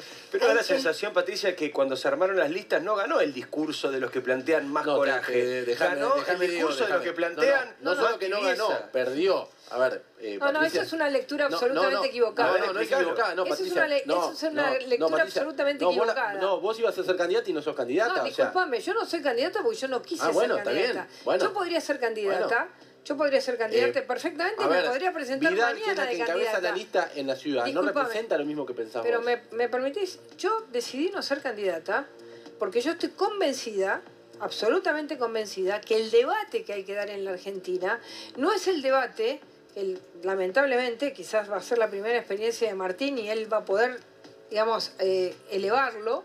El debate que se está dando en el Congreso desde la oposición es siempre un debate reactivo. Y yo creo que nosotros en este momento tenemos que generar, porque la Argentina tiene, los argentinos tienen como la idea de una pared adelante, que no hay futuro, por eso se van, esta idea de pared. Entonces, ¿qué es lo que yo me planteo como, como dirigente política y presidenta del PRO? Eh, buscar abrir con todos los candidatos del país esa, ese anhelo de, de esperanza, ese anhelo de, de progreso, ese anhelo de progreso que quedó enterrado con los planes sociales, que queda enterrado con la clase media que se cae, ese anhelo de progreso es lo que nosotros tenemos que lograr para volver a ganar una elección. Pero ahí, Patricia, perdón, un segundo, un segundito, perdón. Ganar una elección y tener el poder social, el poder social que nos permita explicarle a la gente qué cambios tenemos que hacer y no el poder de las corporaciones. Ese debate, ese debate, hay que darlo, por supuesto. Hay algunos que dicen, bueno, arreglamos, ¿eh? lo atamos con el... No, no es así. La Argentina necesita una bisagra en la historia. Eso te quiero preguntar. ¿Hay, algunos, ¿Hay algunas personas, candidatos de Juntos por el Cambio, que están mirando este programa, que te escuchan a vos hablar como estás hablando, o escuchan a Martín hablar como están hablando, del coraje, poner la palabra que quieras, y que dicen, uy, no, mejor no, mejor tan a fondo no, mejor hablemos con Massa, mejor hablemos con Máximo, mejor tengamos buenos puentes con Alberto ver, Fernández. Diego, eh, Pienso en Horacio Rodríguez No, Larreta. Te sigo aportando datos, esos diálogos existen. Bueno, ¿qué pasa con ese sector de la oposición, Patricia? Mira, y después yo- te escucho, Martín. Yo, estoy convencida que la, la- la historia eh, va para donde la estamos describiendo en este momento. Creo que la Argentina se está abriendo una sociedad y una juventud que está generando una idea, digamos, está, les- nos está diciendo, por favor, cambien que los vamos a acompañar, no los vamos a mirar de lejos, los vamos a acompañar. Hay momentos en que la historia se cierra, hay momentos en que la historia se abre para los cambios. Eso es lo que va a pasar ahora. El que no quiera cambiar no va a ser parte de esa historia. Ah, yo no voy a hacer nombres, porque no es un, cada uno tiene que ser capaz de analizar el fenómeno histórico de lo que está pasando en la Argentina. ¿La Y reta es- lo, lo analiza así? yo discuto con la reta mucho de esto. Dis- Discuto estas cosas y, y estoy convencida. Y bueno, él me dice, bueno, yo también quiero cambiar y yo no quiero ser un presidente, si le toca a él ser presidente, eh, quizás no le toca a él y yo también voy a, a jugar esa partida. Y esta idea, esta idea de, de- cómo construir ese cambio y con qué valentía construirlo, creo que va a ser hasta más importante que el programa que presentemos. Porque en el programa estamos todos más o menos de acuerdo. Todos sabemos qué cosas hay que cambiar, cómo hay que liberar a la Argentina de las trabas que tiene, de las regulaciones, de las corrupciones, de las mafias. Todos conocemos eso. Ahora, el tema es que después te tenés que sentar y lo tenés que hacer y te la tenés que bancar. Y te la tenés que bancar con muchas presiones y con mucha gente que tiene intereses. Eso es lo que necesitamos. Yo voy en ese camino y creo que la mayoría hoy del votante Juntos por el Cambio y del que nos está mirando dice, bueno, a ver, otra vez vamos a hacer, eh, sigamos, no, tenemos que ser cambiemos. Y eso es fundamental. Vos, Martín, vas de segundo en la lista que encabeza María Eugenia Vidal. ¿Te representa lo que dice Patricia ahora? Me representa totalmente, yo además lo digo cada vez que tengo oportunidad, que, que a diferencia de la respeto a la decisión de Patricia, por supuesto, a mí me hubiera encantado que ella también hubiera estado en la lista porque siento que tiene una contundencia muy fuerte que ayuda a identificar, que se identifica mucho con el votante del espacio. Ahora yo, yo llego a, a este espacio en representación de un partido político que empieza a resurgir con El la figura- radicalismo. exactamente, radicalismo con la figura de Facundo Manes que toma la decisión de meterse en política y nos anima a pensar que podemos volver a ganar la provincia de Buenos Aires. Y ese radicalismo hoy quiere tener otro protagonismo en la, en la Alianza Cambiemos, que es un protagonismo de disputar el liderazgo. Y en esa disputa del liderazgo está muy claro con qué personas es Por supuesto, el diálogo sí va a existir. Eh, Santi, es una obviedad. Vos tenés que di- dialogar con las distintas fuerzas políticas. Vos no podés no dialogar. Yo no puedo ir a la Cámara de Diputados y no tener un diálogo con el que va a ser el presidente de la Cámara de Diputados. Por supuesto que lo tengo que mantener. Pero una cosa es el diálogo a los efectos de construir, otra cosa es transar, negociar y, eh, eh, y transgredir los, los principios fundamentales que yo estoy enunciando acá. Y esos principios fundamentales, por lo menos de parte nuestra, no se van a mover. O sea, los principios fundamentales son, como decía Patricia, re- recuperar la actividad productiva, recuperar la inversión en Argentina, recuperar el empleo. Y te doy un dato que te va a impactar. El otro día una fuente muy, de- muy alta de los, de los sectores sociales me dice todos los movimientos que estás viendo de sectores sociales que están cada vez más fuertes en la calle, que parece, me dice, pero ¿cómo? ¿Por qué? Si, si lo votaron a Alberto y ahora están en la calle, ¿qué, qué quieren? ¿Quieren más planes? No. ¿Sabés que quieren una representación formal en la CGT? ¿Y sabés lo que significa esa representación formal en la CGT? La cristalización de que el plan social no es la excepción en Argentina. Es la de que el plan social es la regla. Y yo creo que ese es el modelo que nosotros tenemos que combatir. No porque tengamos nada contra los planes sociales. Eh, Pobre gente que está, eh, hay que recuperar la dignidad de esa gente. Lo que queremos es transformar esos planes sociales en empleo, en producción, en inversión en Argentina. Tu, tu concepto es un gobierno que festeja planes sociales, que crece en los planes sociales, Es está un equivocado. fracaso total, es un Hay fracaso. que festejar que se reducen los planes sociales Por porque esos planes sociales se transformaron en trabajo genuino. Exactamente. Es que, es que el, el plan social anula el Esto lo plan dice de- hasta Grabois, ¿eh? O sea, no Pero digo, ¿sabes hay, lo- hay- sabes desde lo que todos los sectores el- están planteando esto. ¿Sabes lo que pasa con el plan dirigentes de la social? cámpora ya lo empiezan a plantear. Bueno, buenísimo. Entonces hay El más plan consenso de lo social que te anula el plan de vida de la gente. El plan social te estanca en una, en una situación en ¿Y la cómo que se sale? se sale generando un plan social temporal y empleo. Mira, nosotros en la última parte de... Puede ser que hace, perdón, hoy hablé con López Murphy en la red, 14 años que la Argentina no crea empleo Claro. genuino. Sí, Ese es el por lo dato. menos desde el Ese es el 2011. tema. No, 2011, 10, 10, 10 2011, años, 10 sí. años. No 10 que- años que no se no crea. generas- Perdón, porque le interrumpió Patricia. 10 años que la Argentina no crea empleo genuino. Pero es que, es que, es que cuando vos, digamos, la relación que tiene el empleo con los planes sociales también es absolutamente directa. ¿Por qué? Porque el empleo también se genera cuando las personas tienen necesidad de ir a buscar trabajo porque, porque tienen que vivir del trabajo. Cuando vos podés vivir durante 10 años de un plan social, ese estancamiento lo que hace es generar un estancamiento a la vez del mercado laboral. Por supuesto que hay que cambiar cosas en el mercado laboral. Por ejemplo, el, el modelo de indemnización por una cuenta de capitalización para que sea mucho más fácil. Tenés que cambiar cosas en el mercado laboral. Pero el plan social te estanca el mercado laboral, te lo Es estanca. incluso peor. es Vayamos incluso peor. mostrando las imágenes de hoy, social- porque esta conflictividad social hoy tuvo un día de Eh, máxima expresión. La. Hace 10 minutos pasó esto que están ¿Sabe lo viendo con le la hacen- policía. lo la al- gente rompiendo, perdona Martincito, la gente rompiendo la reja en Constitución desesperada. Esta, ima- esta imagen, Mira. esto es de hoy. Esto es de hoy. Y esto, ni hablar que además estamos en pandemia, ni hablar que ahí no hay ningún tipo de distanciamiento social, ni hablar de que esos son todos laburantes que están volviendo a su casa tomando el tren, que no les sobra nada, y están reclamando poder volver a su casa. Y los que estaban cortando la vida del tren, lo repito, lo comentábamos en el, en el pase con Diego Seigman, decían, a nosotros nos acusa el gobierno de tener intencionalidad política. Si nosotros lo votamos a Alberto, ¿qué intencionalidad política vamos a tener? ¿Qué decías, Martín? ¿Sabés qué le, Interrumpí. qué le dicen a los trabajadores que en realidad son, lamentablemente, son laburantes potenciales que están hoy atrapados en el sistema perverso de los planes sociales? Le dicen, si vos aceptás un trabajo, perdés el plan. Esto que no necesariamente es así. Por ejemplo, con la UH es una mentira.